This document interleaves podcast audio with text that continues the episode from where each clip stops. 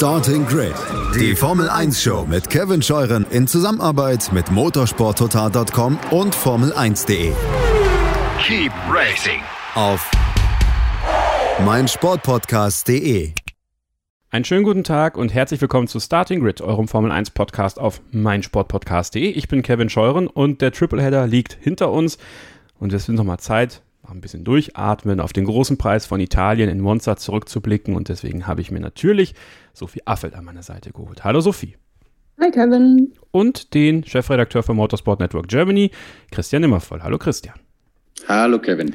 Zwei weitere Gäste haben wir auch in der Leitung. Wir hatten uns ja schon bereits nach dem großen Preis von Großbritannien verabredet. Silja Rulle ist da von der Bild-Zeitung. Sie war beim ersten Sprintwochenende dabei, sie war beim zweiten Sprintwochenende dabei und ist jetzt hier bei Starting Grid wieder dabei. Hallo Silja. Hallo Kevin und hallo an alle da draußen.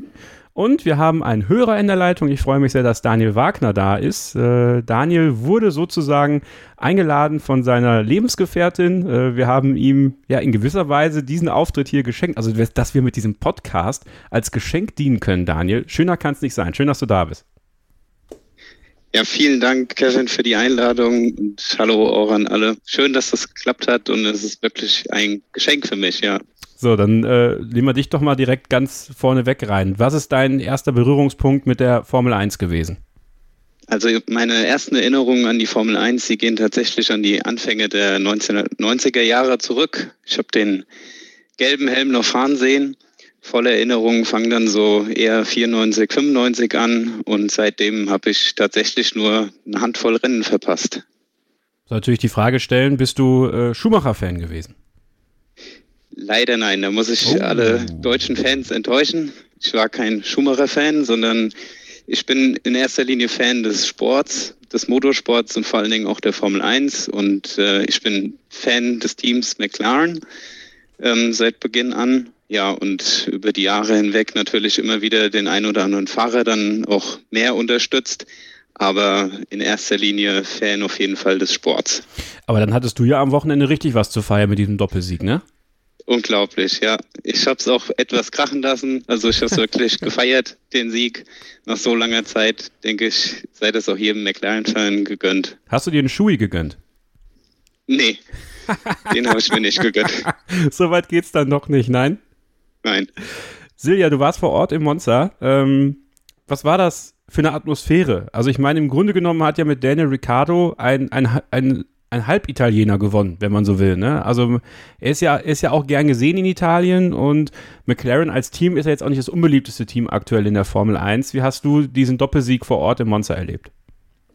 Also von der Fanatmosphäre her muss ich sagen, dass es im Vergleich zu Holland einfach sowas von abgestunken hat. Also Monza war halt viel weniger besetzt, viel weniger Action auf den Rennen, aber ich glaube ehrlich gesagt, dass kaum irgendjemand auch diese verrückten Niederländer da äh, vorletzte Woche noch toppen kann. Von daher war es so von der Atmosphäre her tatsächlich in jeder Hinsicht ein Abstieg, was aber gar nichts mit McLaren zu tun hat. Also McLaren war tatsächlich so, dass die Garage direkt unter Media Center war und man sie da die ganze Zeit hat feiern hören und das hat mega Atmosphäre tatsächlich gebracht, während dann so Aston Martin, die quasi direkt unter mir saßen, äh, schon gepackt haben, war dann so fünf Meter weiter nach links äh, McLaren, die da äh, groß gefeiert haben, gesungen haben, äh, gefeiert haben. Und äh, Andi Seidel hatte mir verraten, dass sie auch noch eine Party geplant hatten. Irgendwie wahrscheinlich am Hotel hatten sie direkt nach dem Rennen angedacht und so. Und die haben ihre eigene Atmosphäre gemacht. Während jetzt so halt in Monza an der Strecke das zumindest nicht so zu mir in der, ähm, im, im Paddock, im Media Center in dem Moment durchgedrungen wäre. Aber ich gehe davon aus, dass da irgendwo bestimmt ganz viele feiernde Leute gewesen waren. Aber McLaren hat selbst super gemacht. Und ich meine, die Party in Orange gab es ja letzte Woche dann schon, ne? Stimmt. Doppelt, doppelt Orange, ja, in der Formel 1 dann in zwei Wochen. Ähm, Andi Seidel ist ein ganz schönes Firebeast, ne? Also was man da auch bei Social Media gesehen hat, äh, Silja, du hast es ja dann auch noch aus dem Mediencenter heraus beobachten können, der ist richtig abgegangen. Ja, das kann ich mir gut vorstellen. Aber haben sie sich auch verdient. Also sowas gleich mit einem Doppelsieg, ähm, Wahnsinn. Also und auch absolut verdient. Also wenn man überlegt, wie, wie stark die jetzt vor allem halt in Form von Lando Norris einfach die ganze Saison schon sind, ist es einfach nur verdient. Und ähm, ja, ist auch ein Team, das einfach so sympathisch ist, sympathische Fahrer, sympathische Führungsetage, äh, dem man es auch einfach gönnt. Und das ist halt auch mal ganz schön. Wenn sich die beiden Titelkonkurrenten schon, schon gegenseitig ausschalten, dann äh, ist es doch schön, wenn man so einen lachenden Dritten hat, der dann auch noch einfach irgendwie echt sich das sportlich verdient hat und auch einfach, ähm, dem man es einfach menschlich total gönnt gleichzeitig noch. Sophie. Ja, klär, klär doch die ältere Generation wie mich auf, die nicht ständig über Social Media hängt. Firebeast an die Seite, was hat man denn gesehen? Naja, es gab diese, ähm, diese Aufstellung vor der eigenen Box, ne, Foto, Foto und hey, und dann Laola Welle hier und dann hat er drei, vier Mal runtergezählt, three, two, one, hey!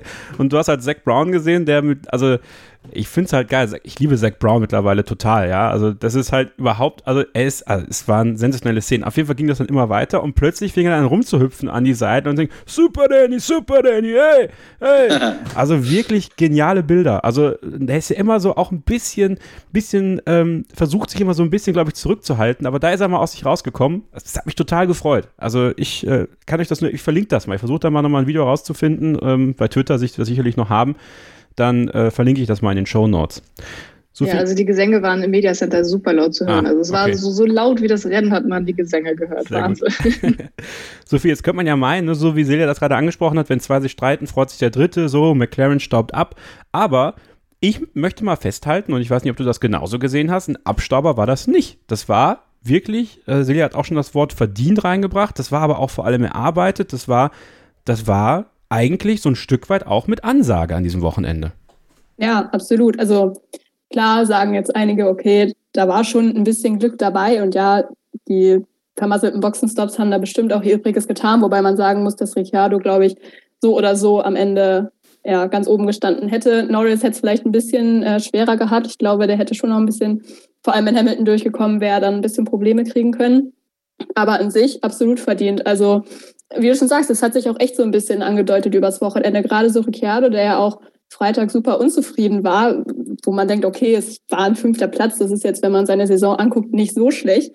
Ähm, aber ich glaube, es hat ihn einfach super geärgert, dass es so knapp äh, dran war, einfach auch an Norris und an Verstappen. Und er hat dann ja aber auch schon angekündigt, dass er halt diese Wut auch in positive Energie irgendwie umwandeln möchte. Und das hat er halt zweifelsohne auch geschafft. Ähm, halt wie gesagt, schon im, im Sprint äh, Qualifying und äh, auch im Rennen wieder. Und ich war auch total beeindruckt, muss ich sagen, wirklich von diesem Teamwork mit Lando Norris oder auch generell von Lando Norris, muss ich zugeben. Also klar, auch auf der Strecke ähm, haben die es auch richtig super gemacht, aber auch danach vor allem. Also wie der sich gegeben hat, fand ich wirklich ja einfach krass, so auch für sein Alter.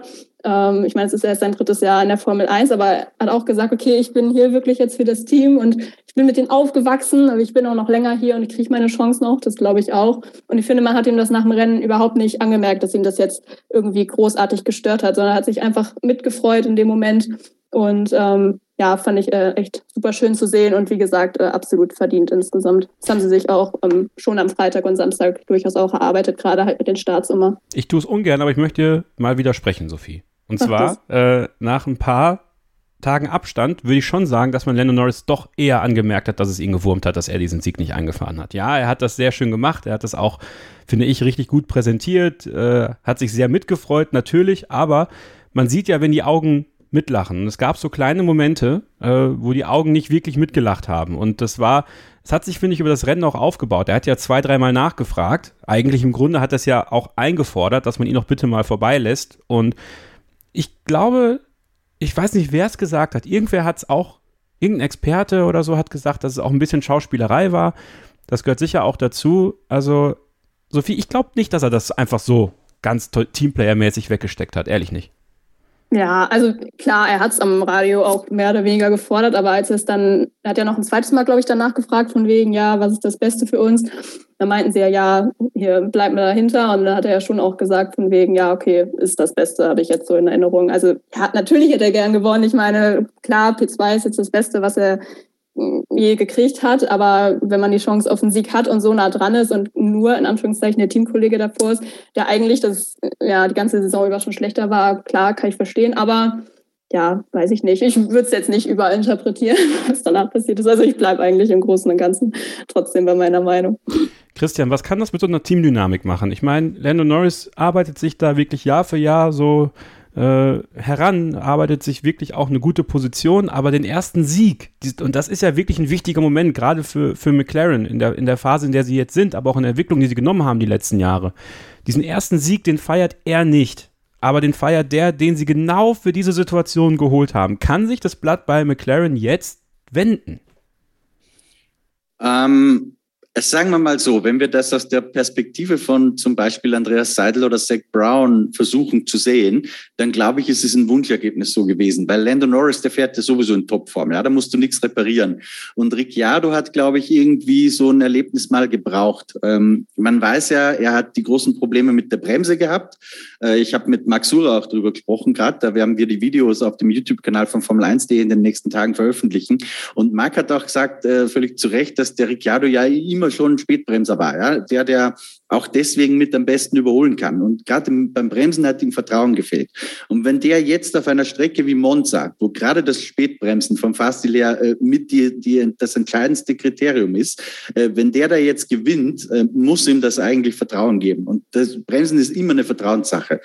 Das heißt, ich glaube, dass für Ricciardo das schon sehr positiv sein kann und vielleicht tatsächlich ähm, einen Schalter einfach umlegt, obwohl ich noch nicht drauf wetten würde. Ja, Sie erst mal ein paar Rennen abwarten, ob er diesen Trend auch so ein bisschen stabilisieren kann. Aber ich glaube, es kann schon was tun.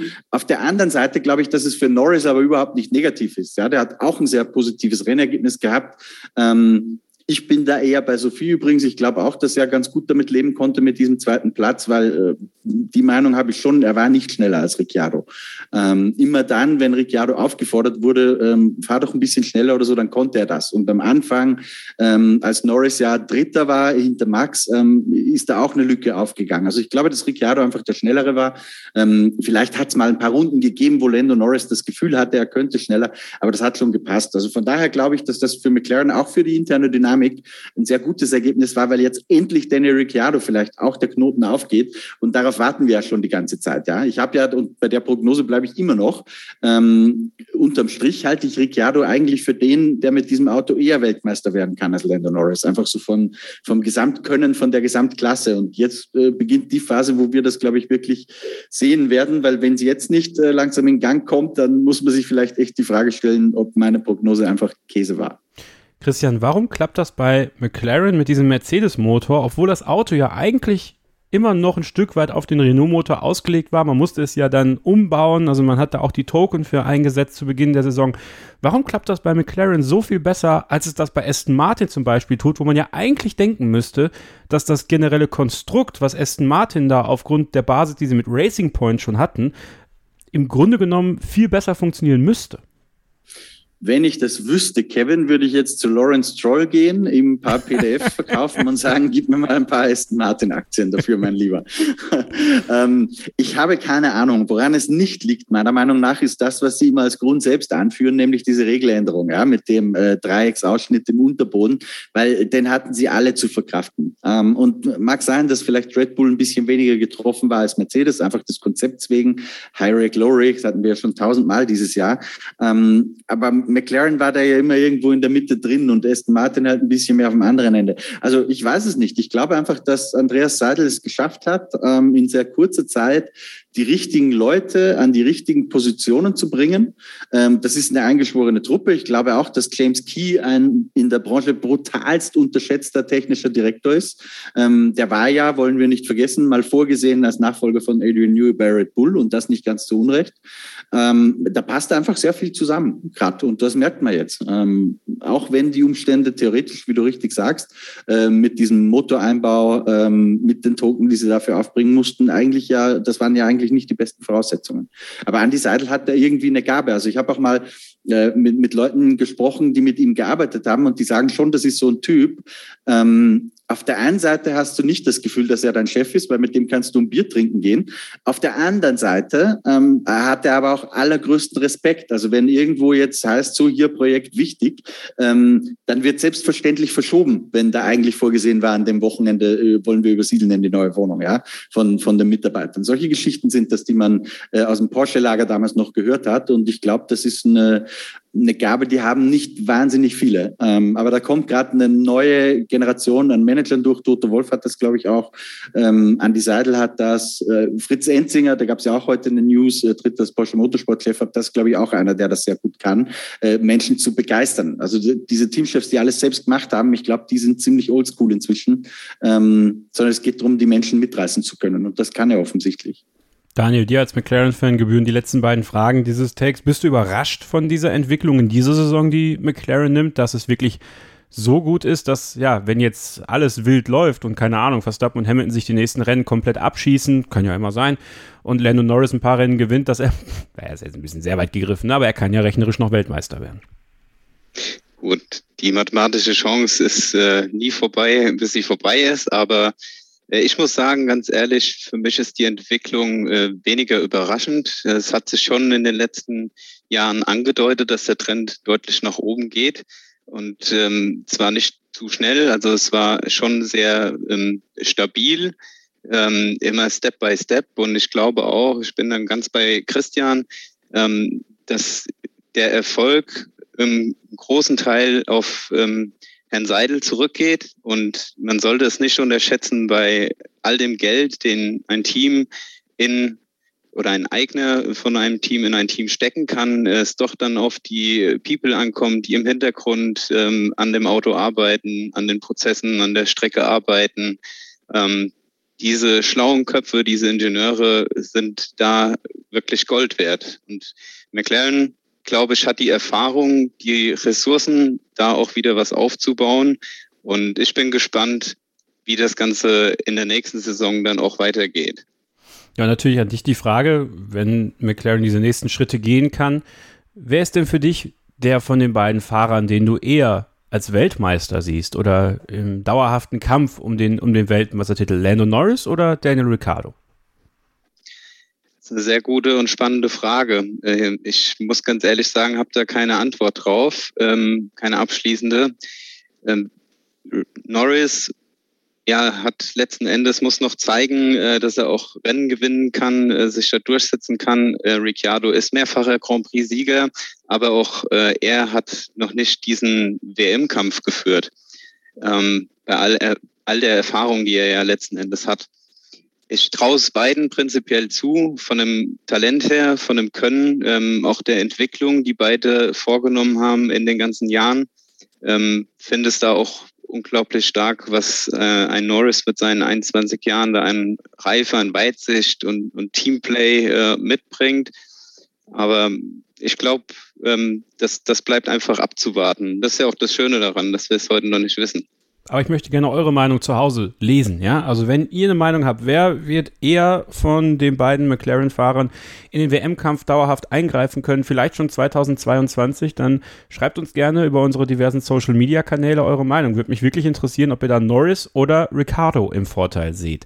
Wir machen jetzt eine kurze Pause und dann blicken wir mal auf das Sprintrennen. Ja, und äh, ob das so in der Art, wie das da gelaufen ist, überhaupt noch nötig ist, dann darüber auch für 2022 nachzudenken. Bleibt dran, hier bei Starting Grid, dem Formel 1 Podcast auf meinsportpodcast.de. Schatz, ich bin neu verliebt. Was? Da drüben. Das ist er. Aber das ist ein Auto. Ja, eben. Mit ihm habe ich alles richtig gemacht. Wunschauto einfach kaufen, verkaufen oder leasen. Bei Autoscout24. Alles richtig gemacht. Willkommen zurück bei Starting Grid, dem Formel 1 Podcast auf meinsportpodcast.de. Kevin Scheuren, Sophie Affelt und Christian Nimmervoll begrüßen Silja Rulle und Daniel Wagner, unserem Hörer. Und wir kommen jetzt zum Sprintrennen. Wir sagen jetzt, komm, es ist, das ist ein Sprintrennen. Ist, machen wir da jetzt nichts mehr hier mit Don't Call It a Race und so. Ich meine, wir dürfen das. Ja? Und Silja, du warst in Silverstone, du warst in Monza. Was machen wir jetzt mit diesem Sprint? Ja, auf jeden Fall nochmal machen in äh, Brasilien. Ne? ja, ich, ich fand es tatsächlich ein bisschen witzig, wie die Parallelen doch da waren zum Sprint in Silverstone. Es war genau das Gleiche. Es war ein bisschen kurz und schmerzlos. Es ist gleich am Anfang was los gewesen und danach sind sie es einfach runtergefahren. Also es ist irgendwie ganz cool, dass man halt auch ähm, am Samstag schon ein bisschen was, beziehungsweise gut, am Freitag dann schon eher noch was hat, dadurch, dass das Qualifying einen Tag vorgezogen wird. Also es wertet so ein bisschen das Gesamtwochenende auf. Ich muss sagen, auch dieses Wochenende war es vom Feeling hier irgendwie seltsam, weil es sich am Samstagabend anfühlte, als wäre es ein Sonntagabend. weil man irgendwie ein Rennen hatte, auch wenn es offiziell halt nicht so bezeichnet wird. Ja, also es ist halt so ein bisschen kurz und schmerzlos und ich weiß nicht, ob es für die Zuschauer zu Hause vielleicht auch ganz, ganz nett ist, ähm, dass man dann eben auch so 18 Uhr deutscher Zeit ist auch relativ TV-freundlich, ähm, kann man ganz angenehm nochmal abends schauen. Ähm, ich weiß nicht, wie es in der breiten Masse so ankommt. Ähm, ich muss sagen, renntechnisch ist es jetzt nicht das Spannendste gewesen. Und nicht, glaube ich, immer noch weiterhin, da hänge ich mich so ein bisschen an meiner Meinung von Silverstone auf. Es ist, glaube ich, weiterhin nicht so spannend und nicht so aufpeppend und frisch, wie man es sich, glaube ich, ursprünglich mal erhofft hatte. Ich glaube übrigens, dass sie das nicht in Brasilien machen werden, das dritte, sondern in Saudi-Arabien. Ich meine, mein Tipp. Ja, Sie haben es ja noch nicht, vorstellen. weil So, so fix war das auch noch gar nicht mit, mit Brasilien. Es war immer nur diese Ankündigung, aber da ja dieses Rennen auch sowieso so lange gewackelt hatte, ja, würde mich nicht wundern. Ja. Mhm. Ähm, ja, schmerzlos. Ähm, Sophie, war es für dich schmerzlos? Also ich, ich hatte echt, also mir hat es gar nicht gefallen am Samstag, bin ich ganz ehrlich. Ich finde es echt super schwierig. Also ich freue mich schon, also ich habe mich schon Samstag dann gefreut auf den Start und die erste Runde, weil da freut man sich nun mal immer drauf, aber danach war es dann halt auch wieder vorbei mit der Freude so. Und ich weiß nicht, Dominikali meinte auch immer so, ja, brauchen das, weil die jungen Leute und so. Und ich meine, also ich werde jetzt nächste Woche 23, bin glaube ich damit ja die jüngste von uns allen und ich brauche es nicht, also keine Ahnung, ich brauche auch nicht noch mehr Rennen quasi, also selbst wenn man sagen würde, okay, wir vergeben jetzt mehr Punkte, ne, machen irgendwie ein Feature Race draus oder so, weiß ich nicht, mir ist auch die Rennanzahl genug. Also klar, für die Leute vor Ort kann ich es immer noch nachvollziehen, weil das ist vielleicht schon trotzdem ganz cool und auch für die Promoter vor Ort, das verstehe ich alles. Ähm, ja, aber auch also für die Fernsehsender, ich habe da vorhin sogar eine Statistik irgendwie noch gelesen auf Twitter, dass äh, in den USA die Zuschauerzahl ähm, am Freitag um 287 Prozent irgendwie gestiegen ist. Das ist natürlich schon krass. Also da merkt man schon, dass es das irgendwie ein bisschen aufwertet und dann den Hintergrund verstehe ich irgendwie auch. Aber ich glaube, das ist halt auch genau der Hintergrund, das attraktiver fürs Fernsehen zu machen und attraktiver halt für die Leute vor Ort. Aber ja, also wie gesagt, ich, ich brauche es nicht und dann muss man meiner Meinung nach auch nicht unbedingt ankommen mit, ja, wir brauchen ja so um junge Leute zu holen. Für mich ist das wieder so ein Problem, was eigentlich kein Problem ist, was da versucht wird, äh, gelöst zu werden. Also ich finde, da kann man eher woanders ansetzen, dass man echt eher guckt, okay, wie kann man engeres Racing irgendwie ermöglichen, weil das ist ja auch genau das Problem, was wir bei den Sprintrennen gerade haben, dass das eben nicht möglich ist, haben wir auch wieder gesehen. Mit Überholen war da halt eben nicht viel. Oder halt eher gucken, okay, wie kann man den Zugang zum Sport erleichtern oder so. Ich glaube, das, was sie ja jetzt gerade versuchen, das geht halt eher ein bisschen in die falsche Richtung.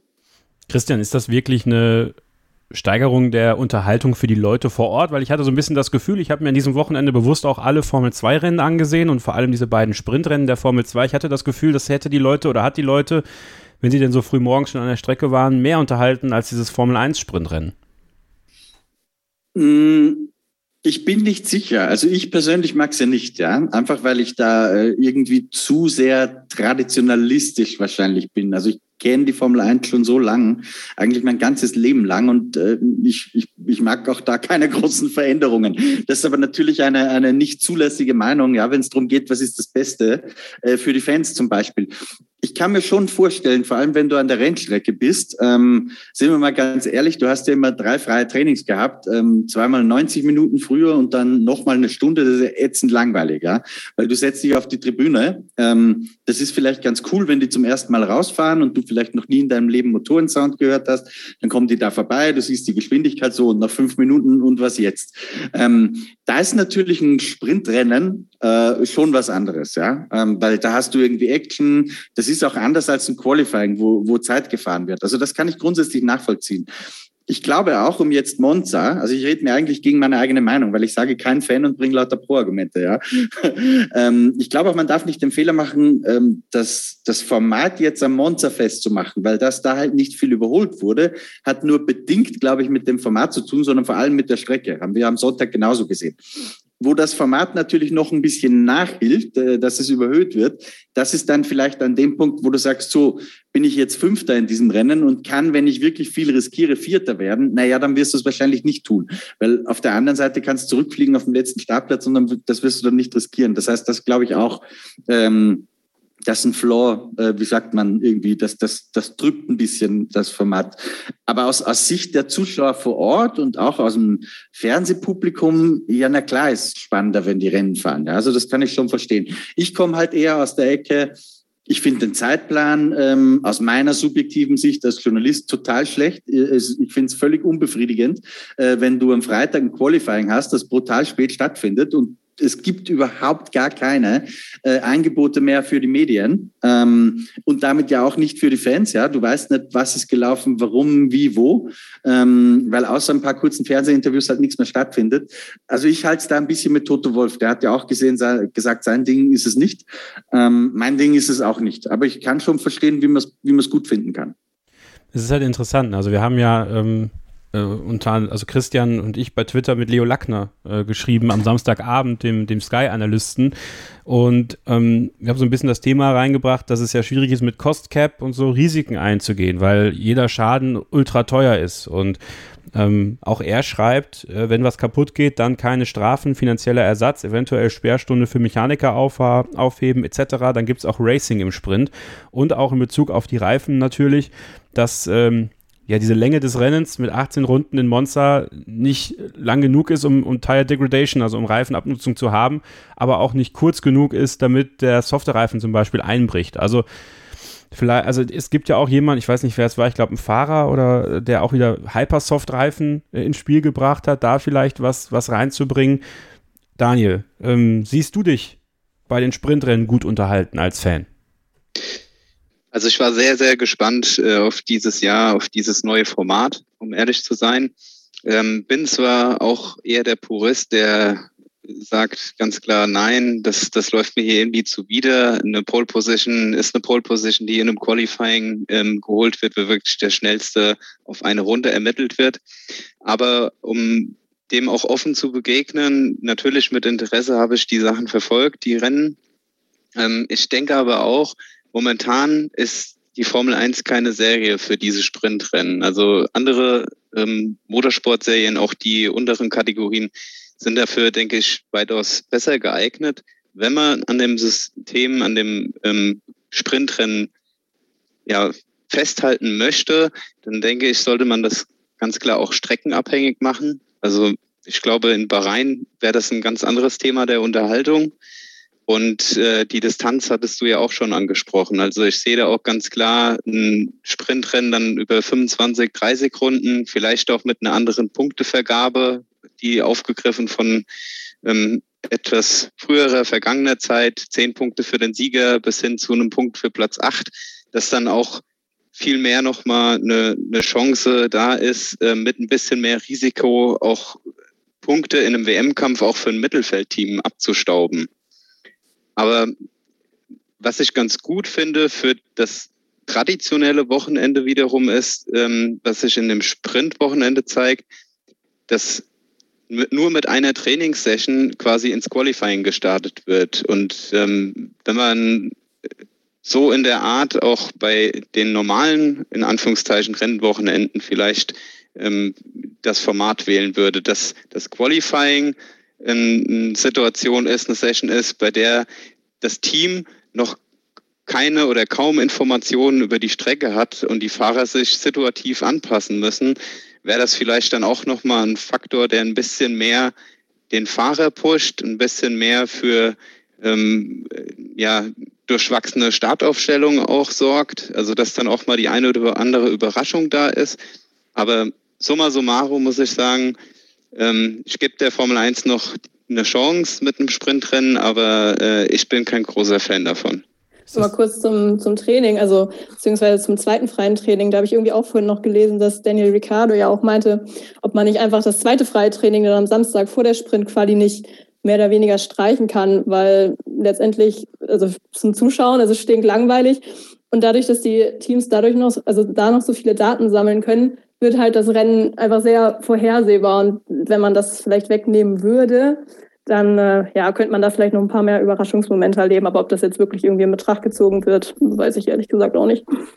Es schaut ja nicht jeder von euch die Livestreams von Christian Nimmervoll und mir auf dem YouTube-Kanal von Formel 1, die am Rennwochenende. Was ihr natürlich tun solltet, äh, aber nicht immer tut ihr das natürlich und das ist auch okay. Aber ich habe da eine Idee reingebracht und die würde ich ganz gerne auch im Podcast mal ausdiskutieren. Ähm, denn viele Teams, aber auch Fahrer oder wie auch immer sagen, okay, ein Dreitageswochenende für die Formel 1 ist vielleicht gar nicht mehr so attraktiv, gar nicht mehr so zeitgemäß. Warum versucht man nicht das Beste aus beiden Welten zu schaffen? Meine Idee ist daher, den Freitag komplett für die Formel 1 auf der Strecke auszusetzen, aber dafür die Fahrer mehr an das Publikum ranzubringen. Also ein Fanfest quasi zu veranstalten, wo es an mehreren Ecken Autogrammstunden gibt, wo es Meet and Greets gibt, wo es QA-Sessions gibt, wo einfach mehr Interaktion stattfinden kann, dass der Fan, der bezahlt für sein Wochenendticket oder halt für den Freitag, das ist dann so ein bisschen mehr der Tag für die Promoter vor Ort, weil das ist dann die Möglichkeit, vielleicht näher an Sebastian Vettel ranzukommen, näher an Lewis Hamilton ranzukommen. Und die Fahrer haben so einen Fixpunkt, wo man sagen kann, okay, das ist der Tag für die Fans. So, das wäre mein Wunsch Freitag. Auf der Strecke gibt es natürlich auch Action, aber da im Großen und Ganzen die Rahmenserien. Formel 2, Formel 3, Porsche Supercup, vielleicht sogar noch eine regionale Junior-Serie dazu. Dann hast du auch noch mehr Fokus am Freitag von denen, die halt noch ein bisschen Rennaction sehen wollen, von den Junior-Serien. Den Samstag würde ich dann so machen, was jetzt der Freitag ist an Sprintwochenenden. Ein freies Training und dann das Qualifying. Und gerne auch das Qualifying mit diesen nur rote Reifen nutzen. Ich finde das total genial, weil es halt größtmögliche Vergleichbarkeit gibt. Und am Sonntag haben wir dann das Rennen. So, jetzt habe ich diese Idee auch mal hier reingebracht und es kann jetzt mal jemand darauf antworten, wer will. Ob das eine gute Idee ist, eine schlechte Idee ist oder ob ihr andere Ideen habt. Ja, gerne greife ich den Ball mal auf von dir. Ähm, finde deine Idee wirklich gut. Ähm, denke, da sind sehr, sehr viele Aspekte, die man mit reinnehmen könnte in diesen Freitag. Und um auch das Gesamtwochenende für den Zuschauer attraktiver zu machen, der vor Ort ist. Also mir würde zum Beispiel auch einfallen, freitags ähm, eine, eine Verlosung auch irgendwie unter den Ticketinhabern stattfinden zu lassen, wo man beispielsweise mit den Fahrern in Zweisitzer-Autos um die Strecke fahren könnte. Ähm, man könnte mal historische Rennwagen mehr fahren lassen, ähm, bis hin zu der Idee, man denke mal an den Nürburgring 84 bei der Eröffnung, ähm, alle Fahrer der Formel 1 in gleichen Autos fahren zu lassen. Das natürlich, ist eine mega Idee. ist natürlich in äh, Zeiten ähm, des, der, der Klimakrise etwas schwierig mit, mit Benzinern dann nochmal mehr ähm, ja, für den CO2-Ausstoß zu sorgen. Aber vielleicht gibt es da ja auch eine elegante Lösung. Und ich habe da, Daniel, wenn ich ganz kurz unterbrechen ja. darf, ich habe da tatsächlich mal mit Ross Braun drüber gesprochen, weil es gab ja diesen äh, BMW M1 Procar Cup oder wie der hieß auch mal, der ja ein ähnliches Konzept eigentlich war. Ähm, er sagt, die Idee find, findet Liberty auch toll. Das Problem ist nur heutzutage, ähm, finde mal ein Auto, mit dem alle fahren. Ja, also im Sinne von, der Mercedes-Fahrer würde nie in einen Seat steigen oder so. Ähm, das, also das hat eher kommerzielle Hintergründe, dass sowas ähm, ein bisschen komplex ist, als man sich vorstellt tatsächlich. Was eigentlich blöd ist, ja. Oder ein Kartrennen oder so würde ich auch geil finden. Da, da ist das Herstellerproblem wahrscheinlich weniger. Aber ja, mega. Also ich finde die Idee super, würde ich auch total begrüßen. Ja, also ich denke auch, da gibt es genügend schlaue Köpfe, die, die sich da was einfallen lassen könnten. Und um, um das Ganze auch nochmal aufzuwerten für den Zuschauer vor Ort, also was, was ja auch diese teuren Ticketpreise angeht, ähm, wenn, wenn halt auch, du hast ja zum Beispiel die Idee eingebracht, Christian, den Zugang zu F1 TV ähm, während des Rennwochenendes, aber auch äh, so eine Verlosung ähm, unter den Ticketinhabern einen Zugang zu bekommen ähm, in, in Paddock, in die Pitlane an Zeiten natürlich, wo das äh, irgendwie ein bisschen möglich wäre, wo nicht ganz der Betrieb da ist. Oder auch bis hin zu ähm, ganz glücklichen ähm, fünf, sechs Leuten, die dann mal in die Startaufstellung dürfen. Ähm, aber die Nähe dann wieder irgendwie herzustellen, die der Formel 1 äh, über all die Jahre abhanden gekommen ist und wo sie meiner Meinung nach anderen Rennserien sehr stark hinterherhängt. Silja, Sophie, habt ihr da so eine Meinung zu? Ja, also ich finde grundsätzlich da ein bisschen umbauen ähm, kann man gut machen. Auch gerade diese Konzentration auf Samstag, Sonntag ist ja eine Zeit, in der man auf jeden Fall in den nächsten Jahren immer über 20 Rennen haben wird. Verkürzt es ein bisschen, auch wenn so ein bisschen ich jetzt aus dem speziellen Mechanikerumfeld so gehört habe, dass selbst wenn man es kürzer machen würde, es halt die Leute nicht wirklich entlastet, weil es äh, trotzdem genug zu schrauben gibt, genug Arbeit gibt. Ähm, aber halt gerade so diesen Blick auf die Fans zu haben und so ein bisschen das Wochenende noch ein bisschen kompakter zu machen und ja, die Leute vielleicht ein bisschen, ein bisschen besser abzuholen. Ähm, ist natürlich alles so dieses Persönliche ist natürlich jetzt in Sachen Corona-Zeiten alles ein bisschen schwierig, aber ich denke, bis man da ein Konzept auf die Beine gestellt hat, ist diese Pandemie hoffentlich auch endlich mal vorbei. Und vielleicht kann man das dann so in der Richtung ähm, noch ein bisschen besser feiern. Ich weiß nicht so was, es gibt ja die Drivers Parade immer noch. Ich weiß ehrlich gesagt nicht so richtig, wie das auf den Rängen ankommt, ob das den Leuten jetzt so viel bringt, wenn die da auf so einem Bus vorbeifahren und winken. Ich glaube, da könnte man vielleicht echt noch ein bisschen mehr, mehr Nähe durchaus schaffen, wenn man wollte. Und ich finde die Konzepte, die ihr jetzt so genannt habt, echt spannend. Ja, du hast ja, ja du hast Achso, ja sorry.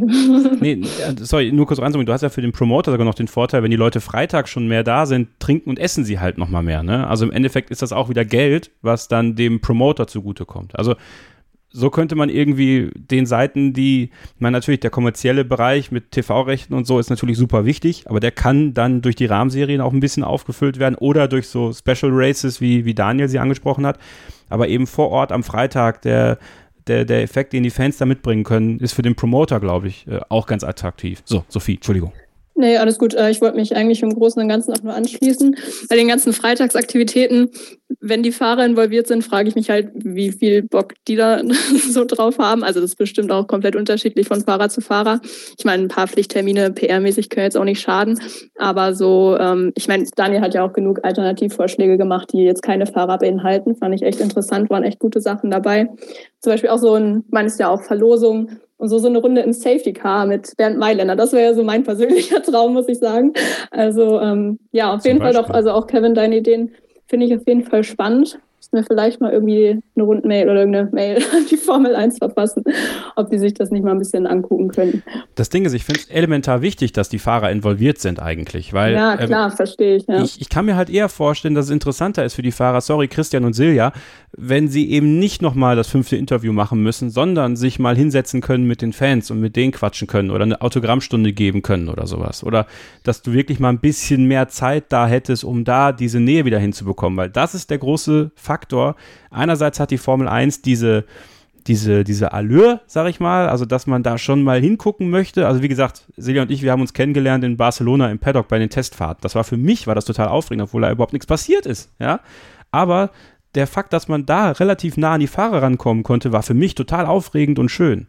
Und ich glaube, so geht es vielen. Und so kannst du dann, wenn du deinem Idol ein bisschen näher sein kannst, als nur irgendwie winken auf der Drivers Parade, ich glaube, damit kannst du auch eine Menge Fans binden. Viel mehr als mit so einem Sprintrennen, Samstagabend um 18 Uhr mitteleuropäischer Zeit, was nach einer halben Stunde durch ist und dann denkst du so, ja, was, was haben wir denn jetzt hier gesehen? Also ist meine Meinung. Ja, bin ich bei dir, Kevin. Also da, äh, wie viele Geschichten gibt es denn selbst von heutigen Formel-1-Fahrern, äh, die da sagen, so hat mich irgendwie als Kind mit meinem Papa im Paddock geschlichen und habe ein Foto mit Senna oder mit Michael Schumacher oder wie auch immer. Ja, also und äh, die sind auch total gefixt. Das ist für die heute noch eine schöne Erinnerung, obwohl sie selbst Teil dieses Zirkus sind inzwischen. Also ich glaube auch, ähm, ein bisschen näher an den Fan wird der Formel 1 schon gut tun. Und ich denke auch, ähm die Fahrer könnte man auch dahingehend motivieren bekommen. Ähm, die sind auch alle letzten Endes ja Motorsport begeistert. Ne? Und man denke mal an das Goodwood Festival of Speed. Ähm, wie viel Spaß dort auch aktuelle ehemalige Rennfahrer haben, historische Wagen ähm, mal zu begleiten. Ähm, ich glaube, ein Sebastian Vettel ähm, würde äh, dermaßen strahlend äh, in, in dem Grid dann stehen, wenn es um historische Rennwagen geht, so wie man ihn vielleicht an einem ganzen Rennwochenende nicht sehen würde. Ja, also sind, sind so Ansatzpunkte, die ich wichtiger fände, als jetzt noch ein Rennen mehr drauf zu packen, weil machen wir uns nichts vor, am Ende ist dieses Rennen ja ein Stück weit auch Werbung für Crypto.com ja, also es ist halt wieder eine Werbefläche für einen, einen, einen, einen Werbepartner mehr. Und das ist natürlich attraktiv und das ist schön und toll. Aber ähm, wie gesagt, ich glaube, langfristig wird es der Formel 1 gut tun, den äh, Community-Aspekt ein bisschen zu stärken. Und äh, vielleicht machen sie es, vielleicht auch nicht. Vielleicht äh, liest jetzt, hört jetzt jemand diesen Podcast und, und bringt es als seine Idee unter, ja, gerne, macht es. Also ich glaube, man muss denen das auch ein bisschen sagen, ja, oder wenn ihr diese F1, äh, wie heißt das hier? diese Fanumfragen. Das schon ewig nicht mehr gemacht. Da gab es doch sowas.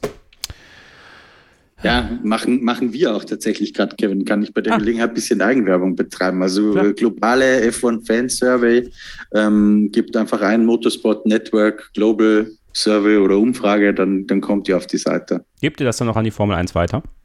Das machen wir gemeinsam mit der Formel 1, ja. Ah, sehr gut. Ja, guck mal, dann könnten wir da doch vielleicht die Ideen unterbringen. Perfekt. Äh, schick mir mal den Link, Christian, dann, oder ich suche das mal, dann packe ich das auch in die Show Notes.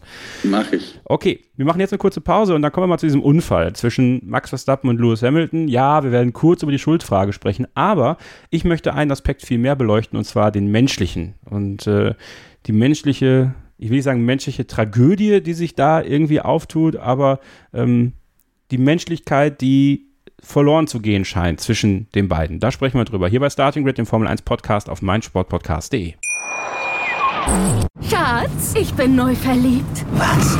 Da drüben. Das ist er. Aber das ist ein Auto. Ja, eben. Mit ihm habe ich alles richtig gemacht. Wunschauto einfach kaufen, verkaufen oder leasen. Bei Autoscout24. Alles richtig gemacht. Ihr hört Starting Grid, den Formel 1 Podcast auf meinsportpodcast.de. Der große Preis von Italien in Monza liegt hinter uns und wir alle werden Runde 27 so schnell nicht vergessen. Lewis Hamilton und Max Verstappen. Lewis Hamilton, der aus der Box rausgefahren kommt, Lando Norris noch durchlässt und sich dann vor Max Verstappen schiebt.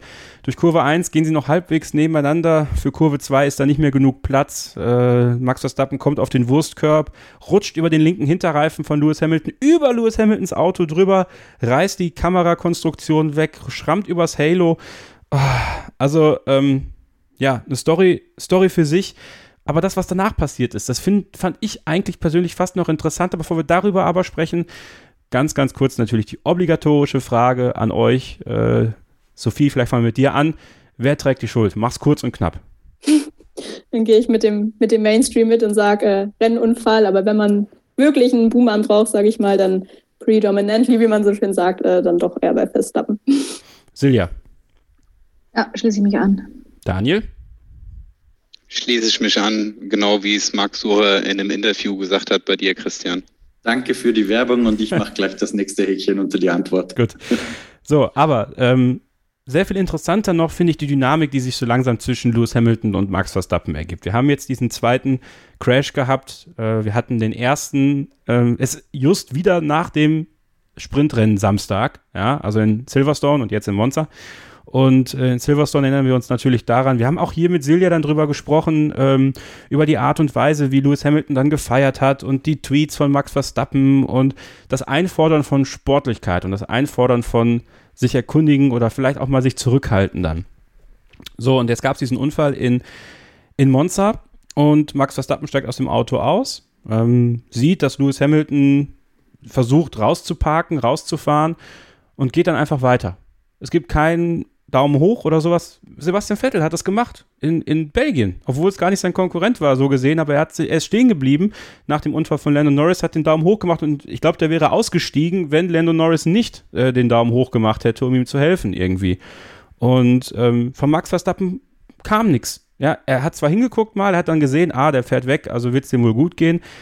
Aber ich hätte mir dieses Zeichen sehr gewünscht ich ähm, hänge da immer noch so ein bisschen hinterher, weil, weil Max Verstappen das eingefordert hat, weil es da diese heftigen Tweets gab, diese Interviews, diese die, fast schon das Beleidigtsein, dass Lewis Hamilton sich damals nicht wirklich erkundigt hat, obwohl er sich ja erkundigt hat. Also, ähm, und ich habe das Gefühl, dass dieses Duell zwischen den beiden, ähm, dass untereinander so viel Respekt zwar noch da ist, Freunde werden sie wohl nicht mehr, aber unnötigerweise Menschlichkeit verloren geht zwischen den beiden. Und ähm, da habe ich ein bisschen Sorge vor, weil das haben wir in so vielen Duellen der Formel 1 schon gesehen. Leute, die sich eigentlich respektiert haben, die aufgrund dieses Duells die Menschlichkeit untereinander irgendwo verloren haben. Ein bisschen war es bei Post und Senna so, vielleicht sogar ein bisschen zu viel. Ein bisschen war es bei Schumacher und Hill so, vielleicht auch ein bisschen zu viel, auch getrieben durch Medien und durch, durch die Art und Weise, wie die beiden natürlich um den WM-Titel gekämpft haben. Das war jetzt sehr viel Text von mir. Ich würde gerne wissen, was ihr dazu denkt hier in der Runde. Es kann anfangen, wer möchte. Ich würde einmal ganz kurz einsteigen. Und zwar hatte ich ja bei dem Rennen Monza meinen Kollegen Helmut Uhl dabei, eine absolute Reporterlegende seit Jahrzehnten dabei und ähm, kennt die, die Fahrer gerade so aus der Generation, Generation Schumi und davor super gut. Und der saß völlig entgeistert im Media Center und sagte, jetzt ist es Senna gegen Prost. Und der hat da total so, so, so ein Flashback gehabt und der hat in dem Moment gesagt, wow, das hat jetzt mit diesem Crash und mit dem, was danach passiert ist, eben genau mit dieser Reaktion von Verstappen oder eben halt Nicht-Reaktion, ähm, das hat jetzt ein neues Level erreicht. Und das finde ich, ist es, was sich in den nächsten Tagen jetzt bis heute auch einfach bestätigt hat, dass dieses, dieser, das ist jetzt wirklich ein Psychokrieg. Also wir hatten immer schon so einen, so einen Psychokrieg in Anführungszeichen oder so, so eine Rivalität, so eine wirklich starke Rivalität, die man auch als ja, Krieg schon durchaus bezeichnen konnte zwischen den Teams. Aber ich glaube, jetzt sind wir an dem Punkt, an dem es das auch wirklich zwischen den Fahrern gibt. Jetzt wird es persönlich. Eben gerade wegen dieses Aspekts, den du angesprochen hast. Und ähm, ich habe mich in dem Moment gefragt, ich wollte es so ein bisschen, bisschen äh, schützend tatsächlich sehen in meinem ersten, äh, in meiner ersten Intuition für Verstappen. Ich dachte mir in dem Moment, wenn du da aus dem Auto steigst und gerade so einen Unfall hattest, ist das alles eine Affekthandlung. Du gehst einfach dran vorbei und denkst in dem Moment nicht drüber nach. Aber ich habe mich dann unter anderem mit Helmut und auch mit anderen Kollegen drüber unterhalten und eigentlich sind die meisten so der Meinung, nee, das ist zumindest bei, bei einem Rennfahrer von dem Kaliber wie Verstappen ist das Kalkül. Das ist bewusstes Ignorieren, um ein Zeichen zu setzen. Wird sich jeder seine eigene Meinung bilden, aber ich fand so diese Interpretation sehr spannend tatsächlich. Ja, aber so Zeichen setzen, das ist irgendwie so ein gutes Stichwort, finde ich, weil, ja, gut, er hat das Zeichen gesetzt, was er wahrscheinlich setzen wollte, ja, aber ich finde, er hat eine ganz große Chance irgendwie in dem Moment verpasst, gerade nachdem er sich in Silverstone ja wirklich so echauffiert hat, dass Hamilton da ja gar keine Rücksicht auf ihn genommen hätte, etc. Das hätte halt echt schon mega viel größer gezeigt, wenn er genau deswegen gesagt hätte, okay, ich mache es jetzt anders, auch wenn wir wissen, Hamilton hatte ja nach ihm gefragt, aber gut, das ist alte Leier. Und ich würde es auch wirklich sehr schade finden, wenn das jetzt ja, auf dieser persönlichen Ebene auch so weitergeht, weil ich weiß, dieser Sport, das ist deren Leben, ja, aber am Ende des Tages ist es halt dann auch irgendwie nur Sport, in Anführungszeichen. Ja, also ich muss auch sagen, ich finde äh, die Entwicklung ähm, äußerst bedenklich, aber irgendwo auch vorhersehbar ähm, bei, bei beiden. Ähm, man muss sich mal eins in Erinnerung rufen, ähm, all die Fahrer, die ja in die Formel 1 kommen, sind äh, Siegen und Dominieren zum Teil auch gewohnt. Und dann kommen die in die Formel 1 und für die meisten geht es dann erstmal nicht um die Fahrt nach Podien und Siegen. Ähm, aber wenn man dann in die Situation kommt, wenn man die Chance hat, aufgrund des Materials um Siege und Titel mitzufahren, wird der Druck halt ungleich höher. Die Sponsoren, das Team, die Zuschauer, man denkt mal an die ähm, Verstappen-Manie, die jetzt letzten Endes ausgebrochen ist, spätestens ähm, seit dem vorletzten Grand Prix. Ähm, und, und all das führt letztens dazu, letzten Endes dazu, ähm, ich hatte das mal in, in einer Reportage bei National Geographic gehört, das Zitat, Motorsport auf seinem höchsten Niveau ist die größte menschliche Belastung außerhalb eines Krieges. Und meiner Meinung nach ähm, sieht man jetzt, sind wir Zuschauer genau dessen zu sehen, was mit diesen Zweien passiert, wo sie ja auf der Strecke vollkommen alleine sind und all diesen Druck, all dieser Egoismus eben aufkommt und keiner von beiden auch nur einen Millimeter zurückweicht. Christian, du hast jetzt noch gar nichts gesagt dazu. Ähm, ja, mir fällt es auch schwer, um ehrlich zu sein. Ich, ich muss dazu sagen, ich sehe es nicht ganz so eng. Also ich finde schon, dass die beiden noch halbwegs respektvoll übereinander reden äh, zu dem Zeitpunkt. Ich meine, äh, bei Senna Prost hat es auch irgendwann mal einen Imola 89 gegeben, ja. Und erst danach ist es eskaliert, wollen wir nicht vergessen. Also ich will gar nicht ausschließen, was der Helmut sagt, dass das auch mal dahin führt. Ähm, unser Experte Max Sura hat was sehr Gescheites dazu gesagt, wie ich finde, nämlich, dass es was anderes ist, ob du diesen großen Rivalen im eigenen Team hast, so wie damals bei Nico Rosberg, weil dann geht's los, auch dieses äh, vielleicht benachteiligt fühlen, die Paranoia fängt an, kriegt er irgendwas anderes als ich. Also das ist schon mal ähm, eine Sache, die haben die beiden nicht an der Backe. Und ich, ich glaube tatsächlich, aber vielleicht liege ich auch falsch, ja. Ähm, letztendlich wissen es nur die beiden. Aber ich habe schon das Gefühl, dass da noch ein gewisser Respekt ist in dem Moment, äh, wo das passiert ist, der wahrscheinlich sehr minimiert, ähm, temporär, aber grundsätzlich glaube ich, dass die einander respektieren.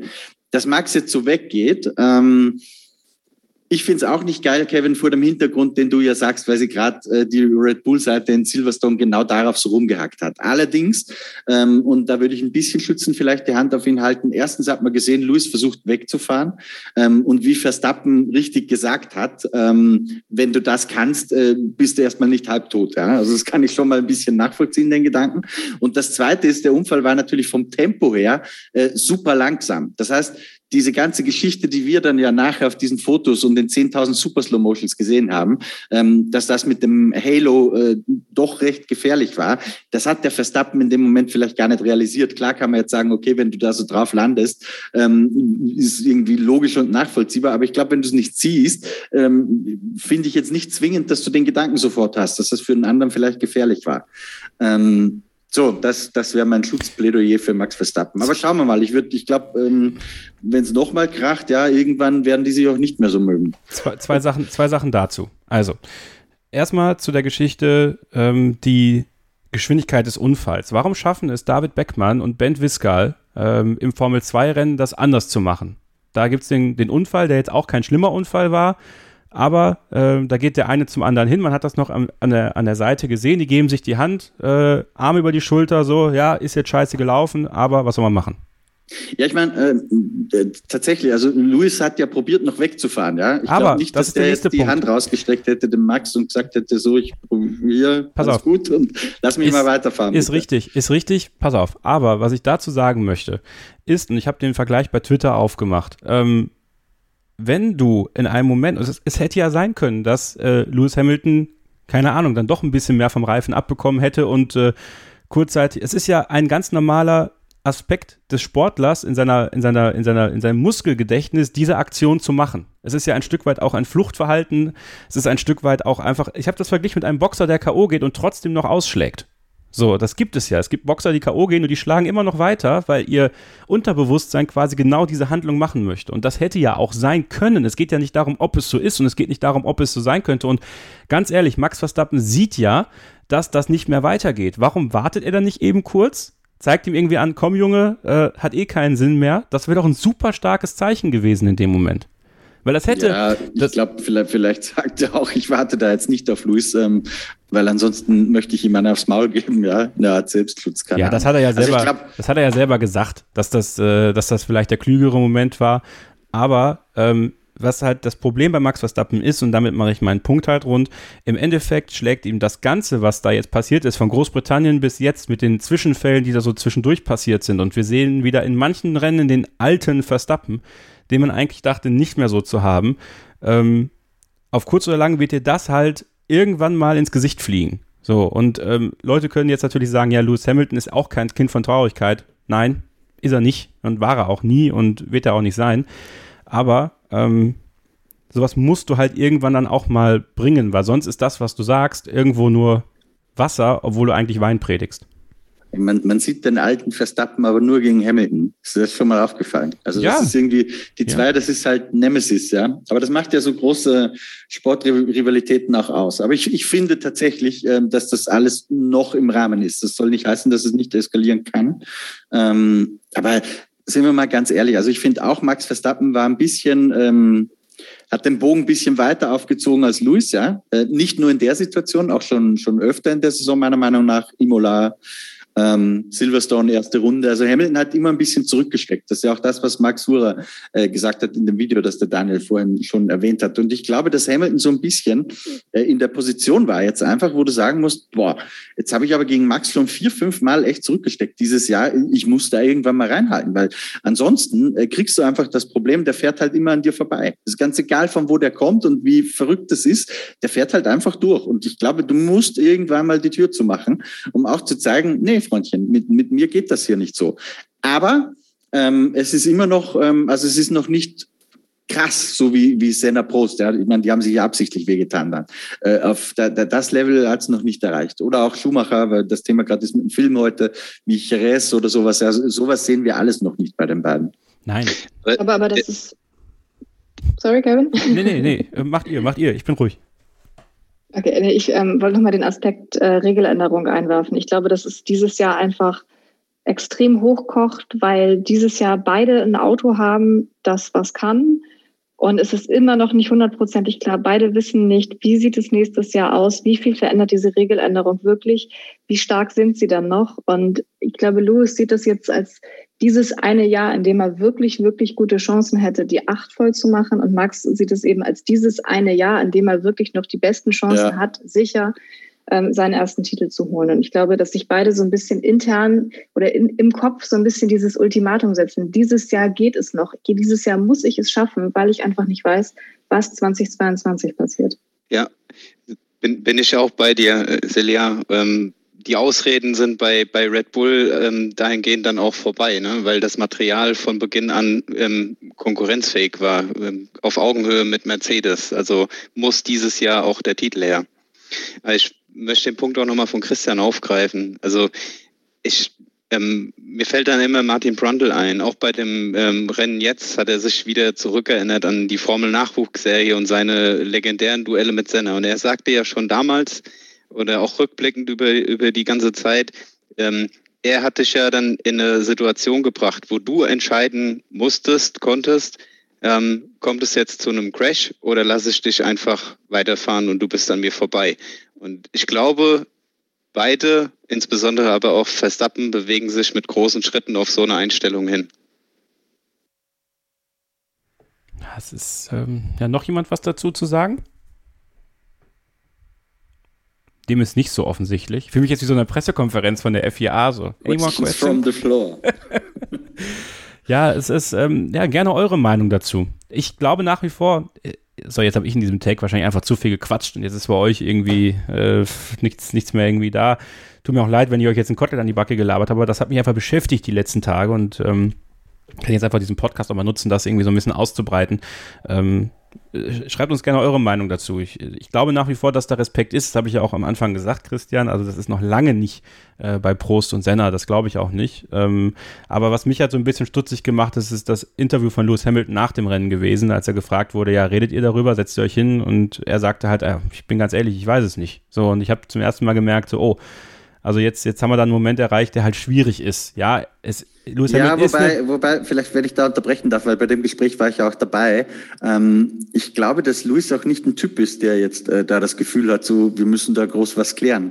Und, und Verstappen auch nicht. Also ich glaube, die sind beide, okay, ich meine, es hat jeder gesehen, was passiert ist. Ähm, die wissen beide, dass der andere Unrecht hat, ihrer Meinung nach.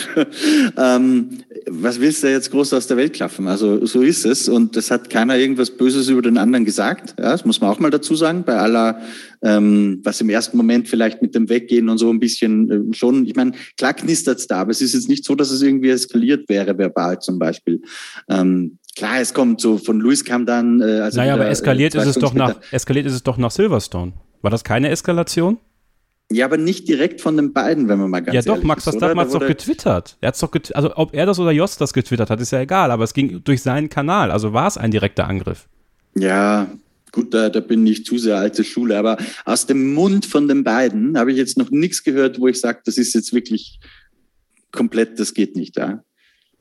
Hm. Bisher. Aber soweit muss es ja gar nicht kommen, wenn man es einfach schon mal vorher versucht. Äh, Nein, aber es wäre ja auch gar nicht schlecht, wenn es soweit kommt. Ja? Hätten wir Silja oh. und ich super Geschichten zu schreiben. Das schon. Und wir natürlich hier im Podcast auch drüber zu sprechen. Und dann sitzt Silja nämlich in 20 Jahren äh, irgendwann in dem Media Center und erzählt dem, dem jüngeren Bildjournalisten, weißt du doch damals, Verstappen und Hamilton. Ja, genau. Dann habe ich auch so eine schöne Frisur und schlag die Hände über den Kopf ja, wer weiß, wer weiß. Ähm, irgendwann alter Knochen der Formel 1. Vielleicht erleben wir halt echt gerade das, was, ähm, was irgendwann mal in die Geschichtsbücher eingeht. Verrückt, ne?